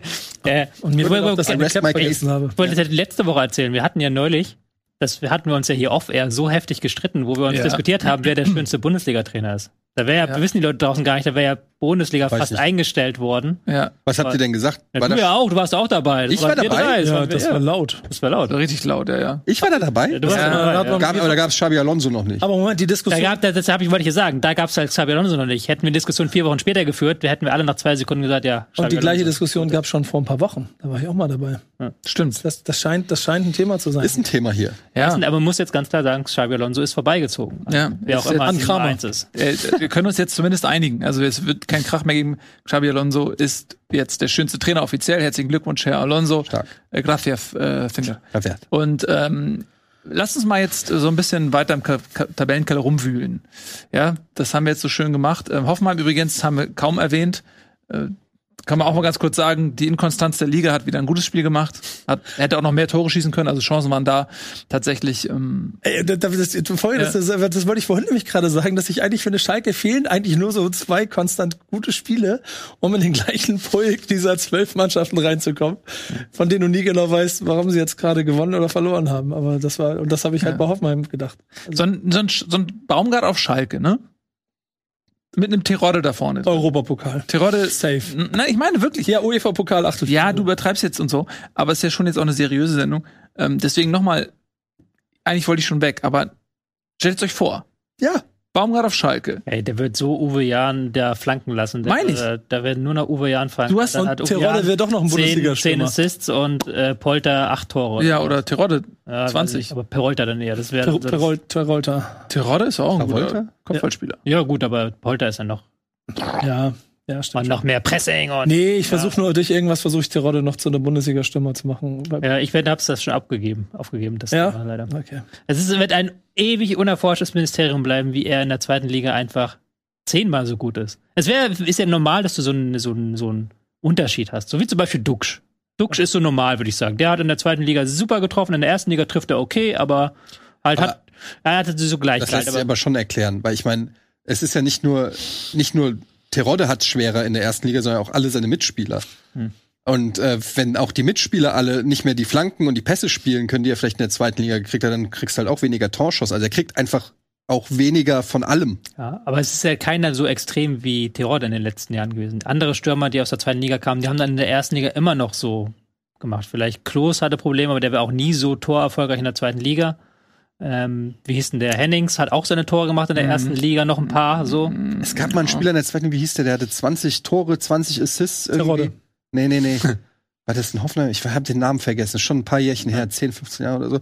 Und er war, der hatte richtig krasse Statistiken in der zweiten Liga und er hat absolut nichts gerissen in der ersten Bundesliga. Und ich auch gesagt, wie kannst du 30, 40 Scorerpunkte in der zweiten und drei in der ersten? Ist der Unterschied wirklich so krass? Fragen, die man mit Terodde Da erörtern. kannst du Adeyemi auch fragen. Weil, so, ja, aber wenn Ah, du zum Beispiel so Bremen hart mit guckst, jetzt. Bremen guckst mit Gurke. den, wer der Torjäger letzte Saison war und wer diese Saison Torjäger ist, ist kein so ein krasser Unterschied. Ja, also das hat sicherlich, kann viele Gründe haben. Natürlich ist die Qualität der Verteidiger und der gegnerischen Mannschaften im Allgemeinen sehr viel höher als in der zweiten Liga, ohne Frage. Aber ähm, er wird ja auch nicht auf die Art und Weise gefüttert. Ne, Das ist ja auch so. ein- Also Schalke war, ist, also Terror hat ja auch immer bei Spitzenteams gespielt. So, er hat bei Schalke gespielt, bei Stuttgart gespielt, beim HSV gespielt. Er hat immer bei Mannschaften gespielt, die ähm, die Ambition hatten, das Spiel zu gewinnen. So. Und das Ja, ist natürlich klar. in der ersten Ich meine natürlich, klar, es wäre auch, wenn er auch Hm. wenigstens, also wenn er nur vier oder fünf machen würde, dann wäre, würde ich sagen, okay, aber er macht ja null. Er hat ja wirklich, hat er, Nein. wie war der jetzt zwei Saisontore hat er? Ja, das oder? ist doch nicht null. das ist eins davon ist ein Elfmetertor. Ja, aber sei jetzt wirklich so hart, die ganze Mannschaft performt halt nicht. Das ist, wenn, wenn Terodde das, was Choupo-Moting jetzt bei Bayern macht, das können Terodde auch. Als Wandspieler da im Strafraum stehen und, ja, natürlich. Sehr gut, klar. Aber Das wird er auch hinkriegen. selbst Bilder hat drei Tore geschossen. Nein, machen wir nächstes Thema. Entschuldigung, ich habe Lenkung ab. Ja, wir lenken ab. Lass uns mal da weiter im Keller rumwühlen. So, ähm, wir bleiben da drin und machen weiter mit Stuttgart gegen Bochum. Stuttgart hat nämlich genau das gemacht, was Schalke eventuell noch bevorsteht. Sie haben den Trainer gewechselt. Matarazzo musste gehen. Ich glaube, unser guter Freund Nico, äh, Nico sag ich schon, Noah Platschko, der war nicht ganz unglücklich darüber. Der hat das, glaube ich, schon seit längerem sich herbeigesehnt, dass da mal ein bisschen Veränderung kommt und sei es nur eine Veränderung um seiner selbst willen. Aber in jedem Fall wurde das nämlich, und das ist die Parallele zu Schalke, vor dem Abstiegsduell gegen Bochum gemacht. Da reden wir jetzt ja auch drüber, wann es wäre bei Schalke, was jetzt auch Kramer gegenüber vielleicht auch ein bisschen despektierlich ist, aber was wäre denn ein guter Zeitpunkt, um auf diese Option Trainerwechsel zurückzugreifen? Stuttgart hat das genau vor diesem Duell gegen Bochum gemacht und das hat auch Früchte getragen. Ja, wobei es gibt ja große ähm, Machtkämpfe in Stuttgart. Ähm, Misslintat steht da groß in der Kritik. Ähm, der Doppelpass am Wochenende hat sehr geschimpft. Namentlich Markus Babbel ist nicht einverstanden mit den Entwicklungen beim VfB. Ähm, aber es ist momentan so, dass Michael Wimmer da ganz guten Job macht. Es gab wohl auch Absagen. Sebastian Hoeneß hat wohl abgesagt, unter anderem wegen den Machtkämpfen, da hat man so gehört, die da so im, äh, im Vorstand und äh, äh, kursieren. Vielleicht bleibt's ja bei Michael Wimmer, man weiß es nicht. Auf jeden Fall war das erstmal ein Ausrufezeichen, denn gegen Bochum zu gewinnen ist ja nicht so einfach, wie wir wissen. Ähm, ja, Stuttgart aber für mich trotzdem Stuttgart trotzdem für mich äh, das, das Ergebnis ein bisschen zu hoch ausgefallen. Also es äh, wirkt jetzt erstmal so, als ob sie da Bochum komplett deklassiert hätten. Aber es war schon auch nicht so deutlich, wie, äh, wie, man, wie man denken könnte. Also Stuttgart ist in meinen Augen da noch lange nicht sicher da unten im Tabellenkeller. Wie seht ihr das? Die sind für mich sind sie jetzt schon Sind durch. raus, sind durch. Wie hat, Noah, wie hat Noah mir geschrieben, ab nach Europa. Mhm. Finde ich, finde ich auch grundplausibel und beschreibt den VfB Stuttgart, das meint er nicht ernst, weil du trotzdem alles, was da gerade passiert, glaube ich, äh, eigentlich sehr gut. Denn ich weiß noch, wir haben, wir haben doch bestimmt noch in dieser Runde auch über diese Taskforce gesprochen, die da jetzt generell den Verein mit viel Kompetenz, Kedira und Lahm und so äh, begleiten möchte, was ja auf dem Papier erstmal eine super Sache ist. So, ich kann mich an früher erinnern, wo Leute über den kein Shaming über den aus dem HSV-Sicht und aus Bayern-Sicht beschrieben haben. Beim, beim Bayern München läuft mir jede, jede paar Minuten irgendwie 50 Länderspiele über auf dem Flur entgegen, beim HSV nicht.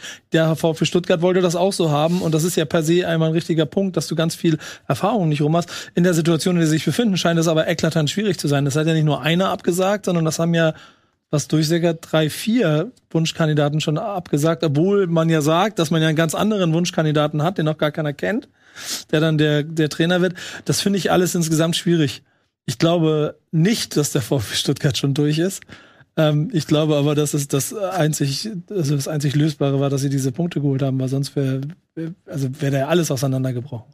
Ich möchte da nochmal bei diesem Machtkampfthema unterstreichen, was ich ja immer sage, dass wenn ein Trainerwechsel in der Bundesliga passiert, ist in 90 Prozent der Fälle haben die schon vorher mit jemand anderem gesprochen. Genau. Denn wenn das nicht so wäre, dann wäre es überall so wie beim VfB Stuttgart, dass dann die Leute, dass dann zig Gespräche nach außen dringen, dass die Leute untereinander sich fetzen, wen sie haben wollen, dass dann irgendjemand mit der, mit dem Journalisten redet und der redet mit dem Journalisten und der will dann den Kandidaten durchsetzen und der den. Und sie haben eine Woche später sind sie auch noch nicht schlauer als vorher.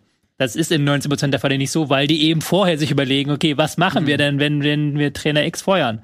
Und dann gucken sie sich an und dann warten sie bis auf den Moment, teilweise, wo einfach das nach außen hin sich verkaufen lässt, weil die Mannschaft gerade eben 3-0 verloren hat, dann denken sie sich, oh geil, jetzt ist es verkaufbar und dann rufen sie Bruno oder was weiß ich nicht, wenn sie anrufen und dann ist der da am nächsten Tag.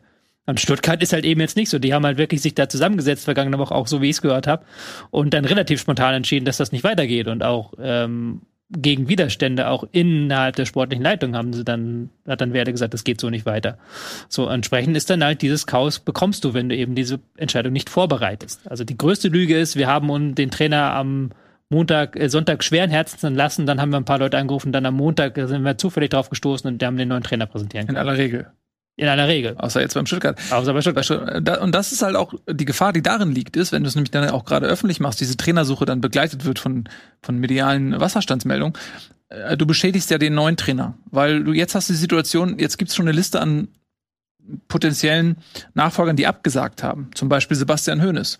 Das heißt, der Trainer, der jetzt kommt, wird zumindest mal nach außen hin nicht die erste Wahl und eventuell auch nicht die zweite Wahl sein. Das heißt, da kommt dann jemand, der ist dann vielleicht die vierte Wahl. Und das ist ja schon mal eine Bestätigung, die er dann mitbringt ne, für seine eigene Position. Du kannst dich nicht mehr hinstellen und sagen, ey, wir haben, wir freuen uns, dass wir den Trainer bekommen haben. Das war von Anfang an unser Wunschkandidat. Nee, sondern du musst dich eigentlich, wenn du ehrlich bist, hinstellen und sagen, ja, okay, das war der Beste, den wir jetzt am Ende nach einer Liste von Absagen bekommen haben. Das ist nicht die beste Situation. Ne? Und auch, dass du jetzt natürlich auch von außen getrieben werden kannst. Weil ich bin ja persönlich immer kein Riesenfan davon, wenn ein Co-Trainer übernimmt. Weil eigentlich müsste ja ein Co-Trainer auch, zumindest ein guter Co-Trainer, der zu dem Trainer, der vorher da war, gepasst hat, eine ähnliche Spielidee verfolgen. Und wenn das nicht tut, dann war vorher auch wahrscheinlich schon irgendwas im Argen, weil der Co-Trainer dann eigentlich im Hinterkopf was anderes hatte, was er wollte, als der eigentliche Trainer gemacht hat. So, ja, Hansi Flick ist zum Beispiel so. Und dementsprechend ja, bin ich da auch gespannt, ob da jetzt dann das Spiel gegen Bochum, klar, aber es war gegen Bochum und sie waren auch früh in Führung und haben dann halt auch ähm, eher auf Konter spielen können und haben dann auch Chancen zugelassen, wieder der VfB. So ist es nicht. Also die haben es nicht souverän runtergespielt. Ähm, deswegen da bin ich skeptisch, ob das dann die richtige Lösung ist, zu sagen, der Co-Trainer macht das. Aber vielleicht tue ich auch Wimmer unrecht und er hat eine völlig geile Idee und bringt diesen Verein nach oben. Kann ja auch sein. Aber es wird ja auch offiziell gesagt, dass sie, glaube ich, zwei Kandidaten haben, mit denen jetzt gesprochen wird. Der eine Also sie, haben, sie nach außen hin sagen sie ja gar nicht, dass sie mit Wimmer groß planen. der eine soll, glaube ich, der von Kopenhagen sein, der, den die gerade entlassen hatten. Irgendwas mit T. Ich glaube, den Namen ist Trop oder irgendwie sowas. Mhm. Mal schauen. So ein unbekannter Kandidat. Aber das hast ja auch Nils gerade schon gesagt. Du kannst den schlecht jetzt als den Kandidaten, den du von vornherein wolltest, verkaufen. Na gut, ich meine, Sebastian Hoeneß hat ja zumindest nach außen hin wohl gesagt, dass es wegen diesen Machtstreitigkeiten ist. Weil ich finde jetzt Stuttgart aus Sicht von Sebastian Hoeneß jetzt nicht den unattraktivsten Verein. Also ähm, Stuttgart hat alle Chancen, die Klasse zu halten. Hat einen soliden Kader, sag ich mal. Du musst nicht absteigen mit diesem Kader. Und äh, interessante Spieler, die du vielleicht zu Geld machen kannst. Sebastian Hoeneß, weiß ich nicht, ob er sich jetzt für Größeres dann berufen fühlt. Da fallen mir jetzt aber auch nicht so viele Vereine in der Bundesliga ein, die da äh, bei Sebastian Hoeneß dann Schlange stehen. Also ich glaube, ich nehme ihm das ab, dass es da schon mit den Querelen zu tun hat. Und dann ist es noch mal was anderes. Vielleicht wird, also Klar. Ich verstehe ihn dann aber auch, weil du hast, du kommst zu einem Sportdirektor, dessen Vertrag am Ende des Jahres ausläuft, wo auch schon Ja, gesagt wurde, man redet erst mit Mislintat im Winter über eine Verlängerung. Weißt du halt nicht, bleibt dein direkter Vorsitzender? Wie sieht die langfristige Planung aus? Es ist nicht gerade jetzt ein Traum für jeden. Andererseits ist Stuttgart ein großer Verein mit einem jungen Kader, wo du sicherlich auch im Kader was bewegen kannst. Es ist jetzt keine Mannschaft mit über 30-Jährigen, wo du halt gucken musst, nur verwalten musst, sondern da kannst du, glaube ich, noch gestalten und den Mhm. Jungs was beibringen. Also wäre schon eine schöne Herausforderung, aber es, das Umfeld ist natürlich nicht leicht, weil du willst natürlich als Trainer auch wissen, wer ist, wer ist für den Kader zuständig im kommenden Jahr, wer ist mein Ansprechpartner im Winter, wer ist, ähm, hat hier eigentlich die Macht, wer hat hier die Hosen an, wer ist im Zweifelsfall derjenige, der mich entlässt. Und da machst du natürlich mit solchen Entscheidungen wie zuletzt kein gutes Bild nach außen. Absolut. Also ähm, Stuttgart so ein bisschen auf dem Weg hin zum Chaosverein. Das ist vielleicht ein bisschen zu hoch gegriffen, aber da ist auf jeden Fall einige Unruhe drin und äh, wir sehen es ja immer dann auch an Noah, insbesondere an seinen vielen WhatsApp-Nachrichten, wie so der Gemütszustand ist. Und ähm, da ist einiges im Argen. Vielleicht schaffen sie es ja dann in Ruhe einen neuen Trainer zu präsentieren und wird viel natürlich davon abhängen, auch wie dann so die ersten Spiele laufen. Ne? Wenn du ein bisschen Erfolge mit reinbringst, kommt Hm. auch ein bisschen Ruhe vermutlich dann obendrauf. Für den Moment haben sie erstmal unter dem vermutlich Interimstrainer Wimmer die wichtigen drei Punkte gegen Bochum geholt. Das war, glaube ich, erstmal das kurzfristige Ziel. Damit haben sie Bochum auf vier Punkte distanziert. Wenn sie dieses Spiel verloren hätten, wäre es richtig, richtig hart geworden. Dann wären sie nämlich Tabellenletzter gewesen mit fünf Punkten und Bochum hätte sieben.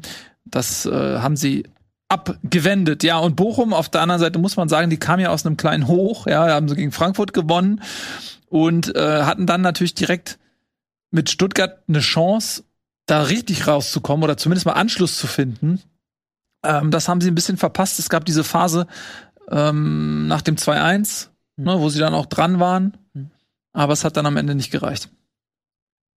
Jo, machen wir weiter, was? Wollen wir mal wieder ein bisschen nach oben? Bisschen nach oben, vielleicht Frankfurt weitermachen? oh, Na? das ist ja auch unten, oben und unten. Ist ja beides, oben und unten. Da haben wir nämlich unseren Ankerpunkt. Äh, wer hätte das vor der Saison gedacht, dass Leverkusen auf dem Relegationsplatz steht nach zehn Spieltagen? Ging ja ganz gut los, Spieltag 1 und äh, Xabi Alonso deutlicher Sieg. Gegen Schalke war es, ne? 3-0 oder was? 4-0. 4-0. Und dann jetzt eben also mit Rückenwind nach Frankfurt, die beiden Champions League Teilnehmer. Und da muss man sagen, hat Frankfurt Leverkusen ganz schön überrollt, oder? Ja, war ein geiles Spiel auf jeden Fall. Ähm, Aus Frankfurter Sicht. aus Frankfurter Sicht. Äh, ja, es ist, es ist halt echt komisch, ne? Äh, Gegen Bochum als einziger Verein in der Liga verlieren und dann Leverkusen wegballern. Es ist, es ist einfach typisch. Aber ähm, Leverkusen war schlecht, klar. Das kommt dazu. Eintracht war super. Das sind dann immer so, wenn es dann alles klappt bei der Eintracht, dann kannst du echt richtig geilen Fußball auch sehen. Also mit äh, Moani, mit Lindström da vorne. Ähm, dahinter Kamada ein bisschen defensiver dieses Mal. Götze äh, hat einfach alles funktioniert. Erstaunlich war halt immer diese Schnittstellenpässe. Das ist, weiß man ja, dass Glasner das mag, immer die schnellen Leute schicken. Und das kam einfach, jeder von diesen Pässen kam halt an. Und äh, konntest immer Muani, Lindström ins Laufduell schicken und die haben einfach jedes Laufduell gewonnen. Ähm, Leverkusen in der Verteidigung einfach sowohl vom Kopf als auch von den Füßen äh, zu langsam. Es gab, glaube ich, zwei Torchancen für Leverkusen. Eins ist äh, reingegangen nach dem Standard mal wieder. Und dann gab's noch mal äh, Hinka, Hin, Hinkapier, Hinkapier, nach einer tollen Vorlage von Diaby noch mal einen guten Direktschuss. Ansonsten ist Leverkusen überhaupt nicht in Erscheinung getreten. Also es war wirklich ähm, also ne, wirklich eine schwache Leistung. Ich habe es nicht so ganz verstanden. Äh, die Lücken waren groß. Frankfurt hat es natürlich gut gemacht. Ähm, wie gesagt, wenn die sich einmal dann in so einen Rausch spielen und alles klappt und die Spieler ihre Topform erreichen, dann ist es eine Mannschaft, die auf äh, gutem internationalen Niveau spielen kann. Dann hast du tolle Leute. Das Tor von Lindström ist zum Zungeschnalzen. Also muss ich wirklich sagen, wie der da mit äh, Gegner im Schlepptau aus Vollspeed diesen Lupfer da reinmacht. Wenn du das bei FIFA machst, dann würde, würde man schimpfen, wie unrealistisch FIFA ist und wie, wie mit, dass der mit Schussunterstützung, ja, Kreis alleins. ja, dann, dann würdest du, du spielst klassische Steuerung wie so ein Newbie, aber okay. ähm, Entschuldigung, hier, dass ich in den falschen Räumlichkeiten dafür bin. aber ähm, nee, das war natürlich auch Kamada dann, äh, ich meine, toll, zwei Elfmeter verwandelt, einfach auch geil gespielt. Ähm, ich denke schon immer so ein bisschen weiter. Ich denke schon wieder an die äh, Sommerpause, wer uns alles verlässt und dass dann der sechste Umbruch in Folge stattfindet, weil einfach äh, alle gehen. Äh, jetzt hat äh, Jibril So wohl bekannt gegeben, dass er seinen Vertrag nicht verlängert. Das heißt, den musst du dann im Sommer verkaufen, wenn du ihn verlieren willst. Kamada-Vertrag läuft aus. Lindström Muani werden vielleicht Angebote kriegen. Dann hast du die ganze Endika geht vielleicht. Also es ist irgendwie, einerseits freut es einen, solche Spieler zu sehen, so eine tolle Mannschaft zu sehen. Auf der anderen Seite ist auch bitter, dass du einfach irgendwie schon wieder so Auflösungserscheinungen kriegst. Aber das ist erst Zukunftsmusik. Ja, Es ist immer dieser Pessimismus, ne? Diese Probleme. Das ist Es ist halt echt, Es ist Realismus. nee, es ist einfach, ähm, absolut du kannst den, den schönen Moment gar nicht genießen, weil du in deinem Kopf schon äh, dich darauf vorbereitest, dass ja alles zu Ende sein könnte. Ja, dir ist also du bist, du bist in einer wunderbaren Partnerschaft mit einer, Nee. mit einer wunderschönen Frau irgendwie in dem Fall und anstatt das zu genießen mit, mit, mit Glas- der Dame irgendwie Meine Mutter hat schon über die Promenade zu, zu schlurfen, Hand in Hand mit einem Eis fängst du schon an zu weinen, weil sie könnte dich ja verlassen im Herbst. Ja, es könnte auch regnen. Meine Mutter Ja. hat gesagt, früher sind wir ins Kino ge- gefahren und in den Film ab zwölf und ich war elf und anstatt mich zu freuen, habe ich gesagt, wir kommen bestimmt nicht rein. Als einziger. Komplette Family mit Kindern, Cousinen und so weiter. Alle haben sich gefreut. Ich war der Einzige, der schlechte Laune hatte. Du bist so ein richtiger Typ Glas halb leer, ne?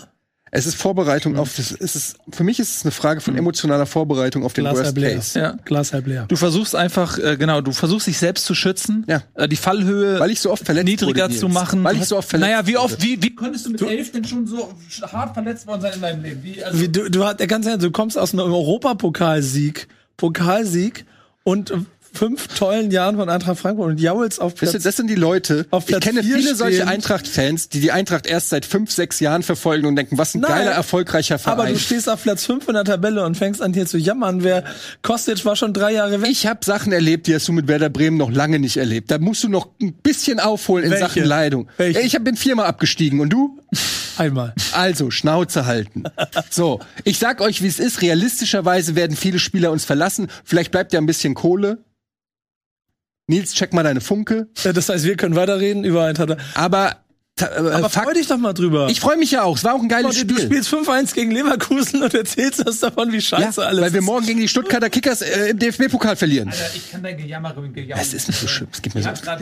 Da hast du deshalb anderen Champions League teilnehmen. Habe ich euch gesagt, habe ich nicht vorher gesagt, dass Bochum, dass wir gegen Bochum verlieren? Da hättest du mir genauso vorwerfen können, ja du, negativ und so weiter. Ist es nicht so gekommen? Schuldig euch nicht einen Kaffee.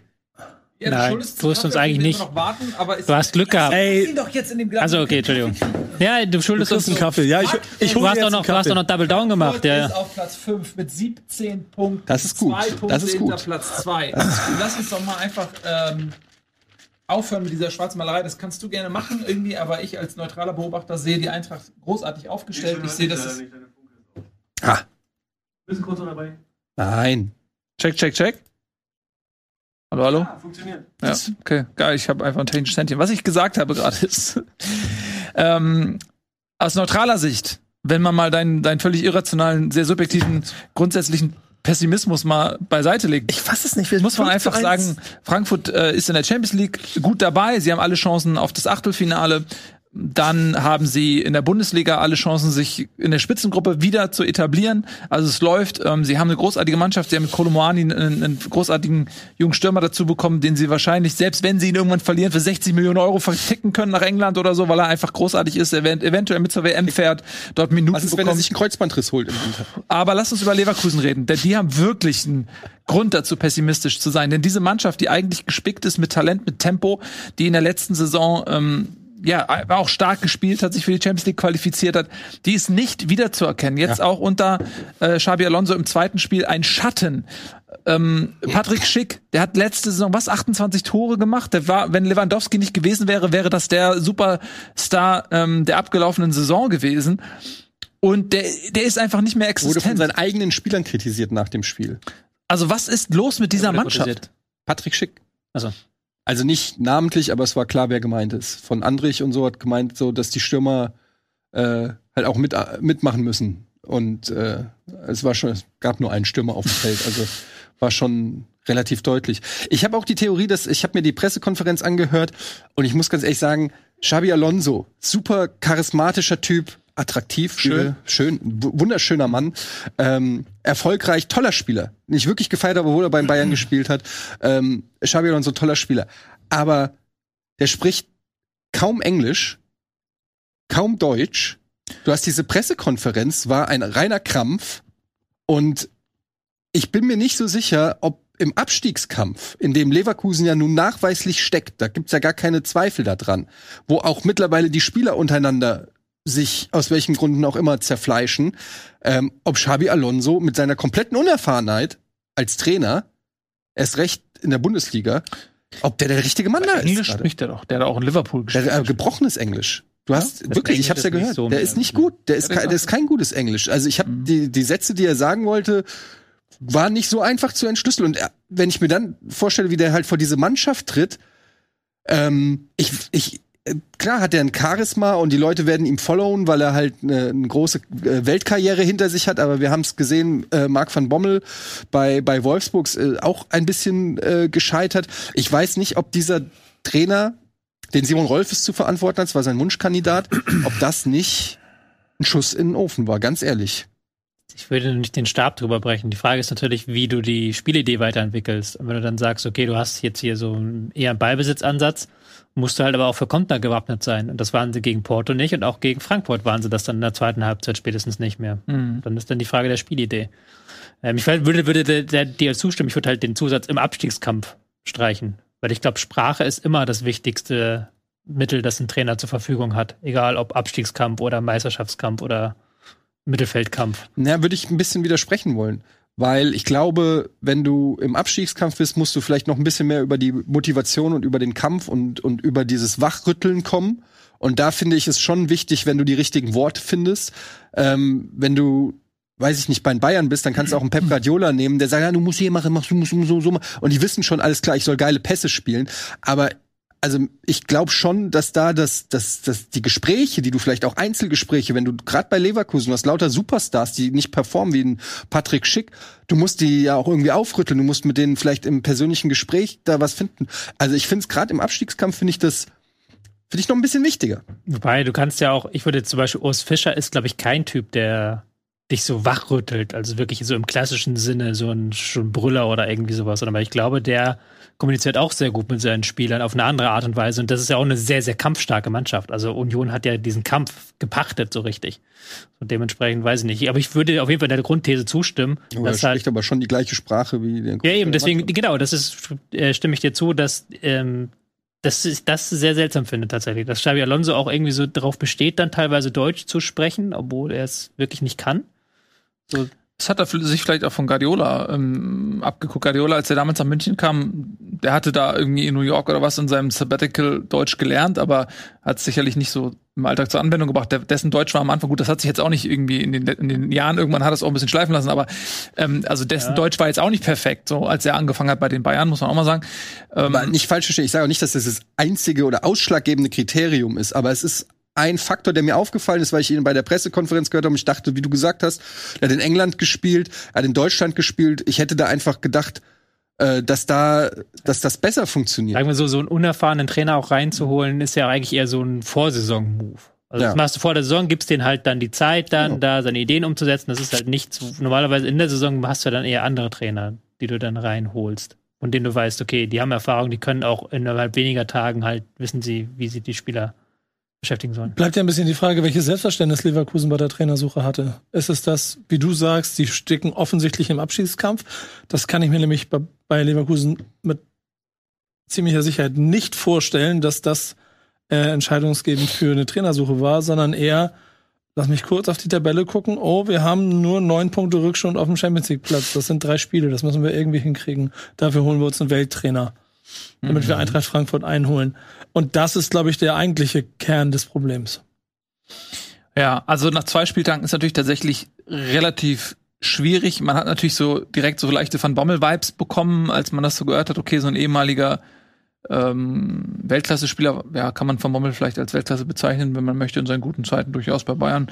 Ähm, so, und der holt da so ein bisschen ähm, Glorie mit rein, ein bisschen Glanz.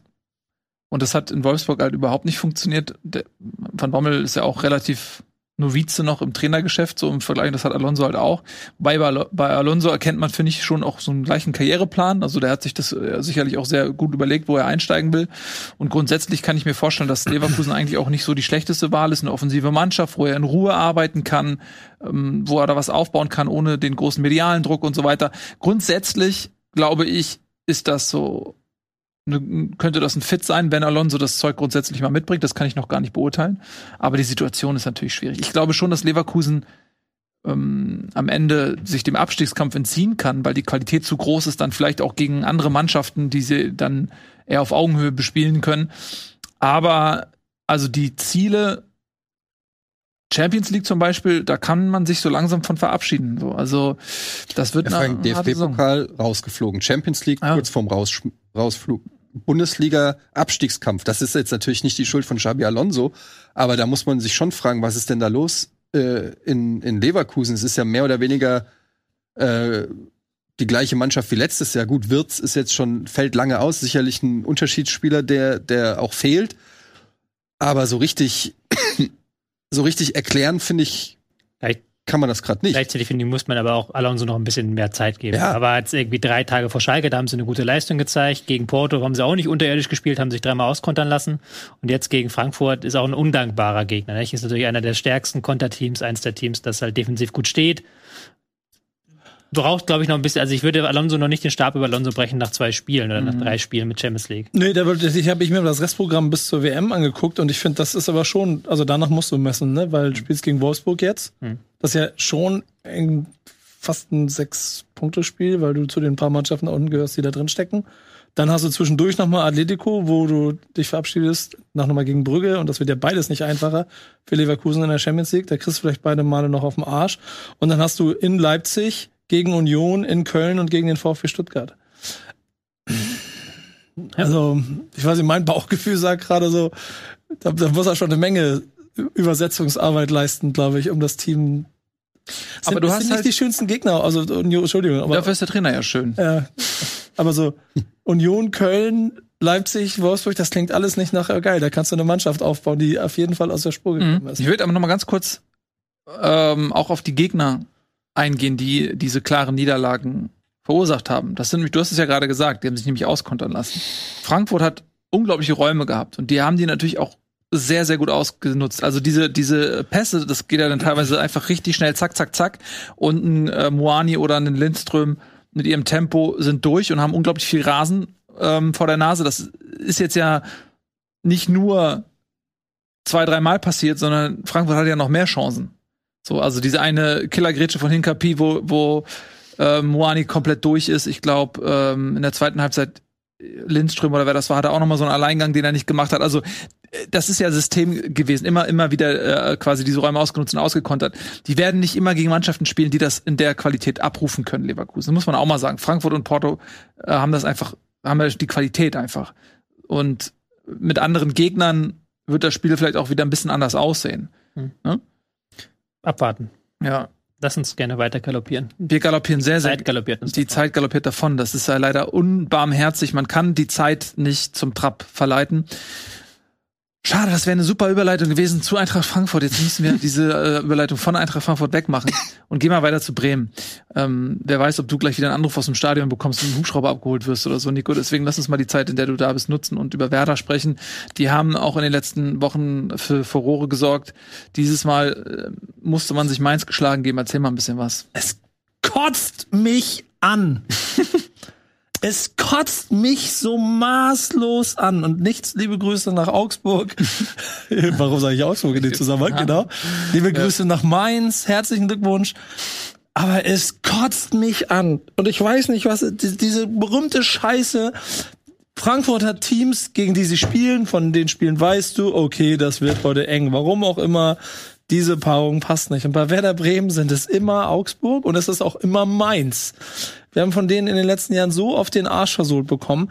Und das ist das erste Mal seit gefühlt acht Jahren, dass Werder Bremen in ein Spiel, ein Duell mit Mainz geht. Nicht mit dem, da sind die selbstbewussten Mainzer, die sowieso wissen, es geht nur um Klassenhalt und Bremen ist das Ängstliche, sondern kommt eigentlich ein selbstbewusstes Bremen, das ja auch eigentlich das ganze Spiel über gar nicht so viel so falsch macht. Die treffen nur auf gnadenlos, was ist effektive Mainzer, die die, vor allem nachdem sie die erste Halbzeit ganz gut überstanden haben und Bremen nicht konsequent genug war, ja trotzdem da, da 1-0 zurücklegen, 2-0 zurücklegen, Spiel abhaken, drei Punkte. Und in Bremen kann man sich eigentlich schon wieder fragen, eigentlich war es gar nicht so schlimm und trotzdem haben wir drei Punkte verloren, aber wir sind halt mit 15 Punkten stehen wir gut da. Und das kotzt mich an. Ich möchte nicht anfangen, diese Rechenspiele zu machen.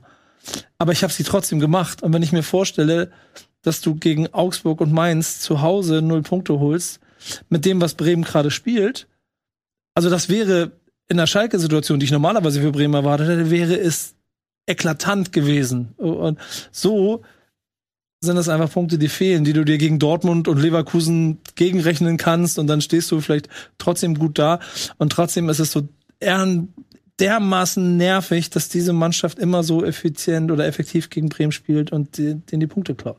Also hast du gerade auf mich eingeredet und mir erzählt, wie geil die Eintracht ist. Du stehst auf, als Aufsteiger drei Punkte hinterm Champions League Platz und jammerst hier seit zehn Minuten rum. Ja, Das sind zwei Punkte nur. zwei Punkte. Zwei Punkte. Ja, weil die drei Punkte, dann wären wir, und die drei Punkte, dann wären wir Tabellenführer. Ein fucking Ernst? Ich kaufe mir bei Kickbase mittlerweile Bremen-Spieler. Das ist die größte Auszeichnung. Jawohl. Ja. ja. Aber- ich nehme alles zurück und baue das gleiche nochmal. Es ist ähm, super interessant, wenn du dir guckst, gegen wen gewinnt Bremen und gegen wen verlieren sie diese Saison. Weil jetzt gegen Augsburg haben sie verloren, gegen Mainz haben sie verloren, gegen Frankfurt haben sie das 3-4 verloren. Okay, das fällt ein bisschen raus. Ja. Und gewinnen tun sie gegen Teams, die eigentlich spielerisch überlegen sein müssten. Also Ja. gegen Hoffenheim haben sie gewonnen, gegen Gladbach haben sie gewonnen, gegen Dortmund haben sie gewonnen, gegen Bochum, das fällt auch so ein bisschen Ja, raus. genau. Aber du merkst schon so, wenn der Gegner je kampfstarker, kompakter, je giftiger der Gegner ist, umso schwerer tut sich Bremen natürlich. Ja. Weil da halt eben, da, da reicht die Klasse nicht für. Und das hast du nach diesem 1 zu 0. Vorher war es ja wirklich ein offenes Spiel und Werder hätte da auch locker durch gut und gerne 1 in Führung gehen können. Ähm, und die haben halt wirklich nur keine guten Chancenverwertung gehabt am Anfang, wo sie zwei, dreimal im Strafraum waren und dann waren das wirklich so Billo-Schüsse da auf dem Keeper. Da haben sie es Zentner einfach gemacht. Und dann nach dem 0-1, zack, Mainz, wir, wir parken 5-3-2. Sie wissen, wir laufen unsere 122 Kilometer, wir machen unsere 250 Sprints. Also die sind ja nochmal, die sind ja die laufstärkste, sprintstärkste Mannschaft der Liga, nochmal Union in defensiv äh, noch aufwendiger. Und dann bist halt Werder überfordert damit mit der Aufgabe. Sagen, wie es ist. Und dann irgendwann kommt der Konter zum 2-0 und dann kannst du so langsam aus das Stadion verlassen, weil du weißt, hier passiert nicht mehr viel. Das ist halt die Nummer zu hoch für Bremen, so diese Spiele gegen Augsburg, gegen Mainz. Und das ist halt das Absurde an der Saison, dem- weil das sind die Konkurrenten, die du irgendwie hinter dir lassen musst, um einigermaßen sicher einen Bundesliga-Plan zu können. Also beim Abstiegskampf nicht so viel zu tun haben. Und genau da holt Bremen nicht die Punkte, die sie holen müssen. heißt eigentlich, dass dieses, es- also das ist ja nicht mehr fragil, ist ein krass selbstbewusstes Gebilde, aber da ihre Schwachstellen hat. Nur drei oder vier Fouls, glaube ich, Bremen im Spiel. Ja, aber das, das fand ich als Statistik ein bisschen irreführend, weil Bremen hatte fast 80 Prozent Ballbesitz nach dem 1-0. So. Wie willst du faulen, wenn du halt 80 Prozent Ballbesitz hast? Ja, du, hättest, gut. du hättest beim 2-0 Ja, hättest du den Konter verhindern können Ja. und die gelbe einkassieren können. Das sehe ich ein, aber ansonsten Ja, aber- 80 Prozent Ballbesitz Vier Fouls heißt ja auch nicht, dass du, dass du mehr Fouls spielen sollst, aber es ist ja auch ein Indikator dafür, Ja. dass du nicht nah genug an eventuellen zusätzlichen Foulspielen warst. Und das ist das, was du selber sagst, wo, was, was meinst, dann parken sie den Bus und sind körperlich stark und laufstark.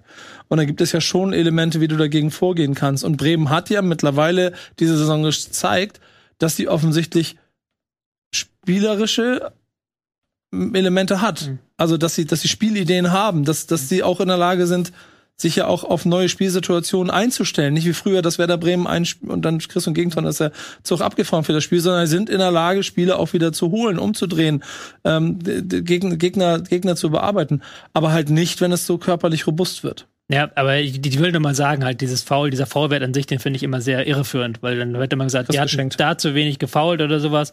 Immer, mein Tipp immer Passes per Defensive Action. Wie viel Pässe, ein Ding.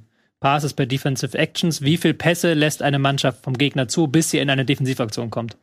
Je höher dieser Wert, umso früher presst du natürlich logischerweise. Wenn der Gegner 20 Pässe spielen darf, bevor du überhaupt irgendwie in einen Zweikampf kommst. So.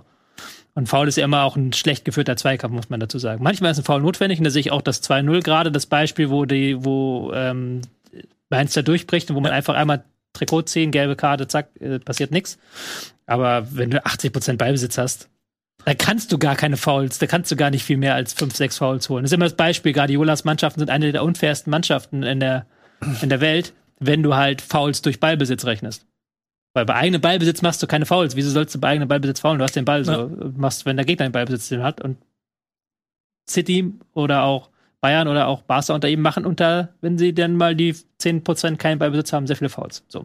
Das war jetzt genug Rant von mir. Lass uns wieder zurückkehren. Ja, und den, den Rest mache ich schnell. Ich finde es halt dann auch beeindruckend, wie Mainz das macht, ne? Und dann auch verdient. Also genau nach den Parametern, die, die Torjürgen gesagt hat, verlieren sie das Ding, äh, gewinnen sie das Ding ja auch verdient. So.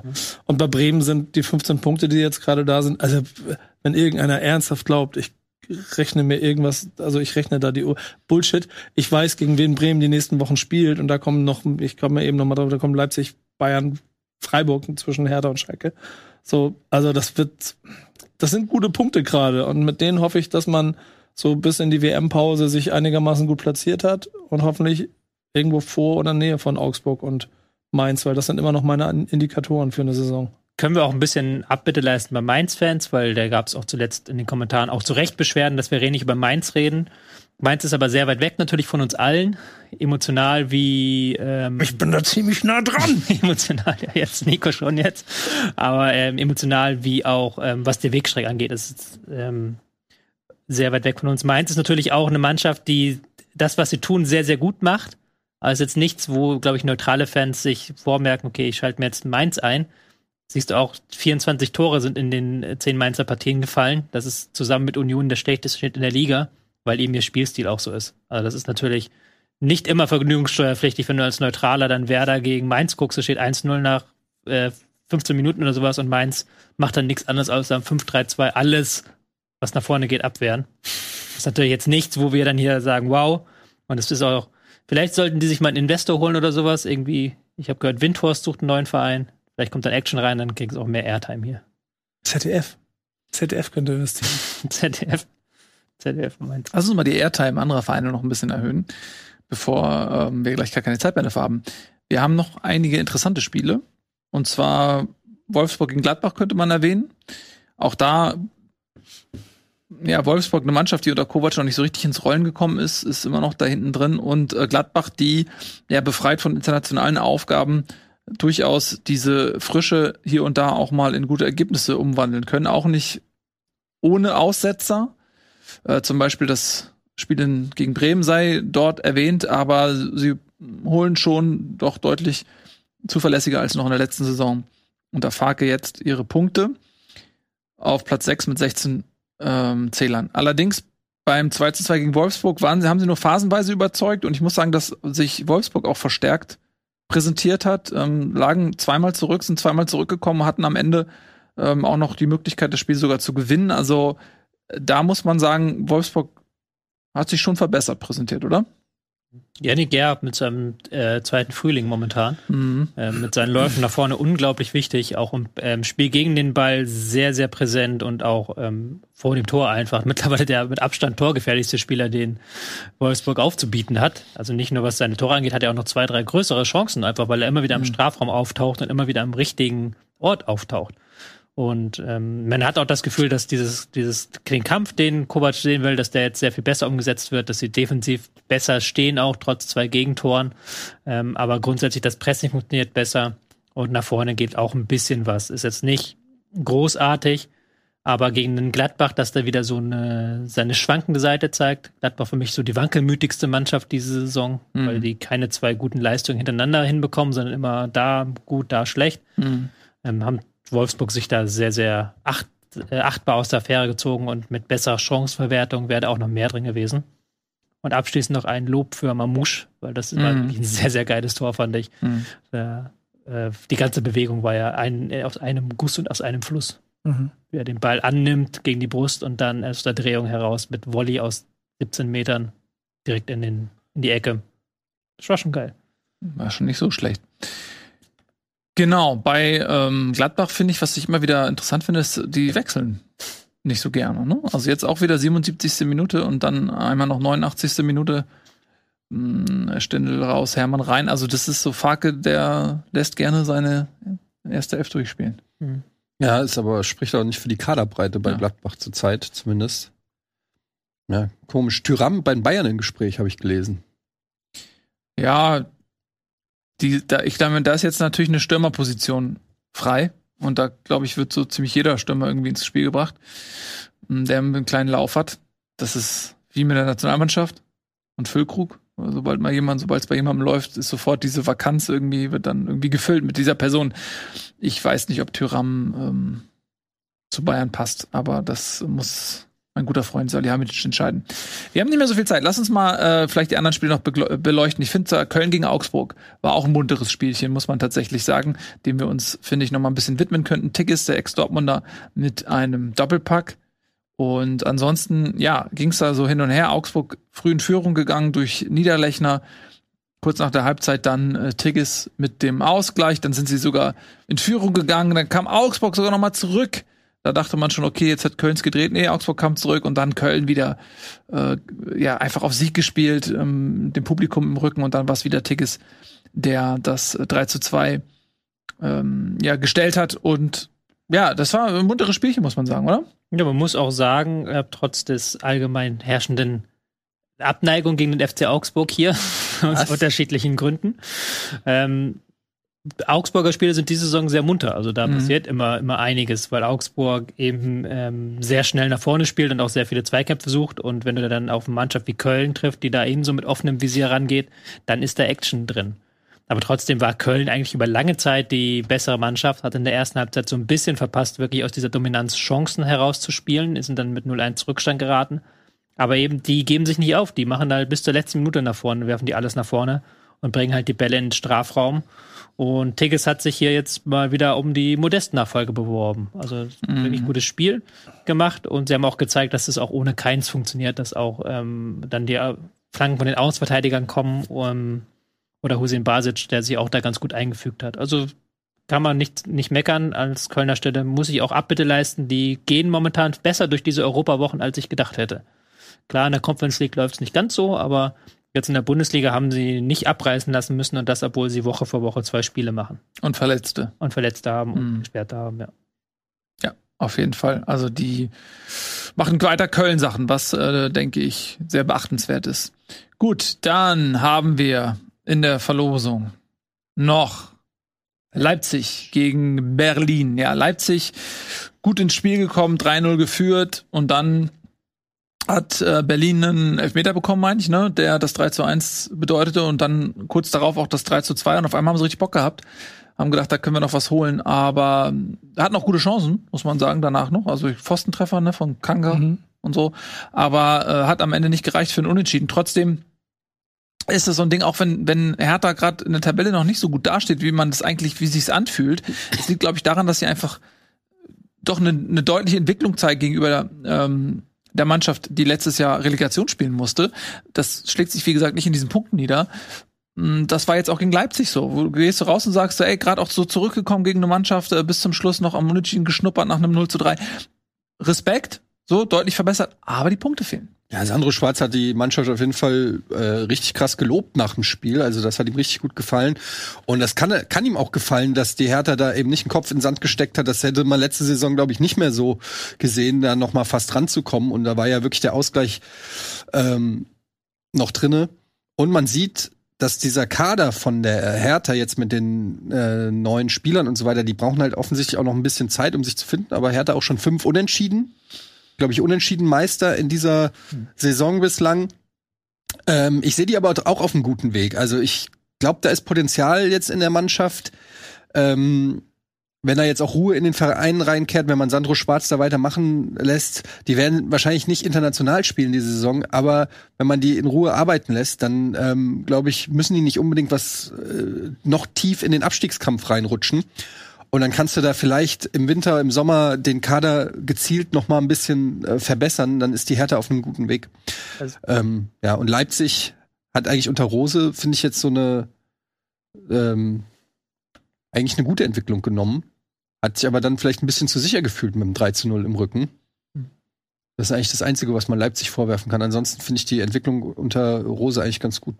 Ähm, zu Hertha noch kurz, das ist natürlich jetzt der Moment der Wahrheit so. Also es ist natürlich Mhm. ins Phrasenschwein geworfen, aber klar, bis zur WM kommt noch Schalke, dann Werder, Bayern fällt ein bisschen raus, aber dann nochmal Stuttgart und Köln. Also das sind wirklich jetzt die Spiele, wo man die Punkte holen muss, um da eben nicht sich trotz guter Leistung ganz unten wieder zu befinden. Also das müssen sie langsam in Punkte ummünzen, diese sehr guten Def äh, Leistungen im Pressing, dieses hohe, den hohen Aufwand, den sie auch betreiben.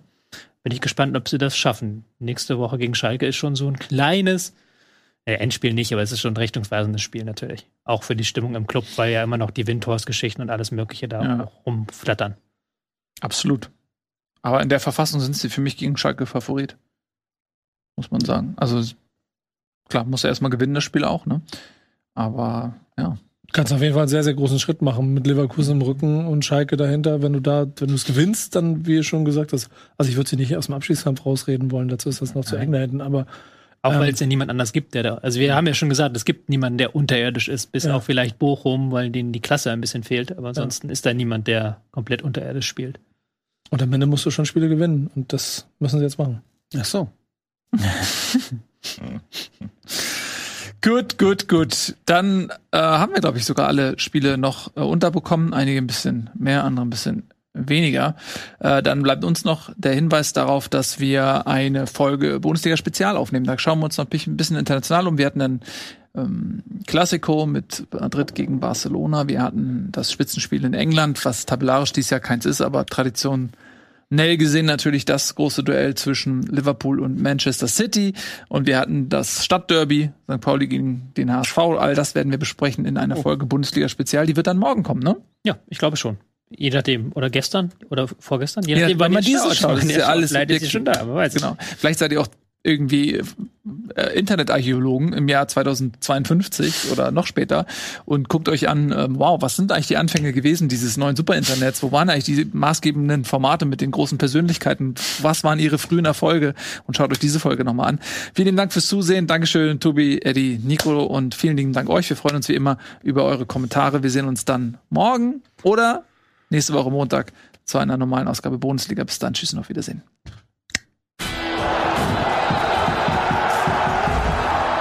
Diese Folge Bundesliga wurde euch präsentiert von Löwenanteil.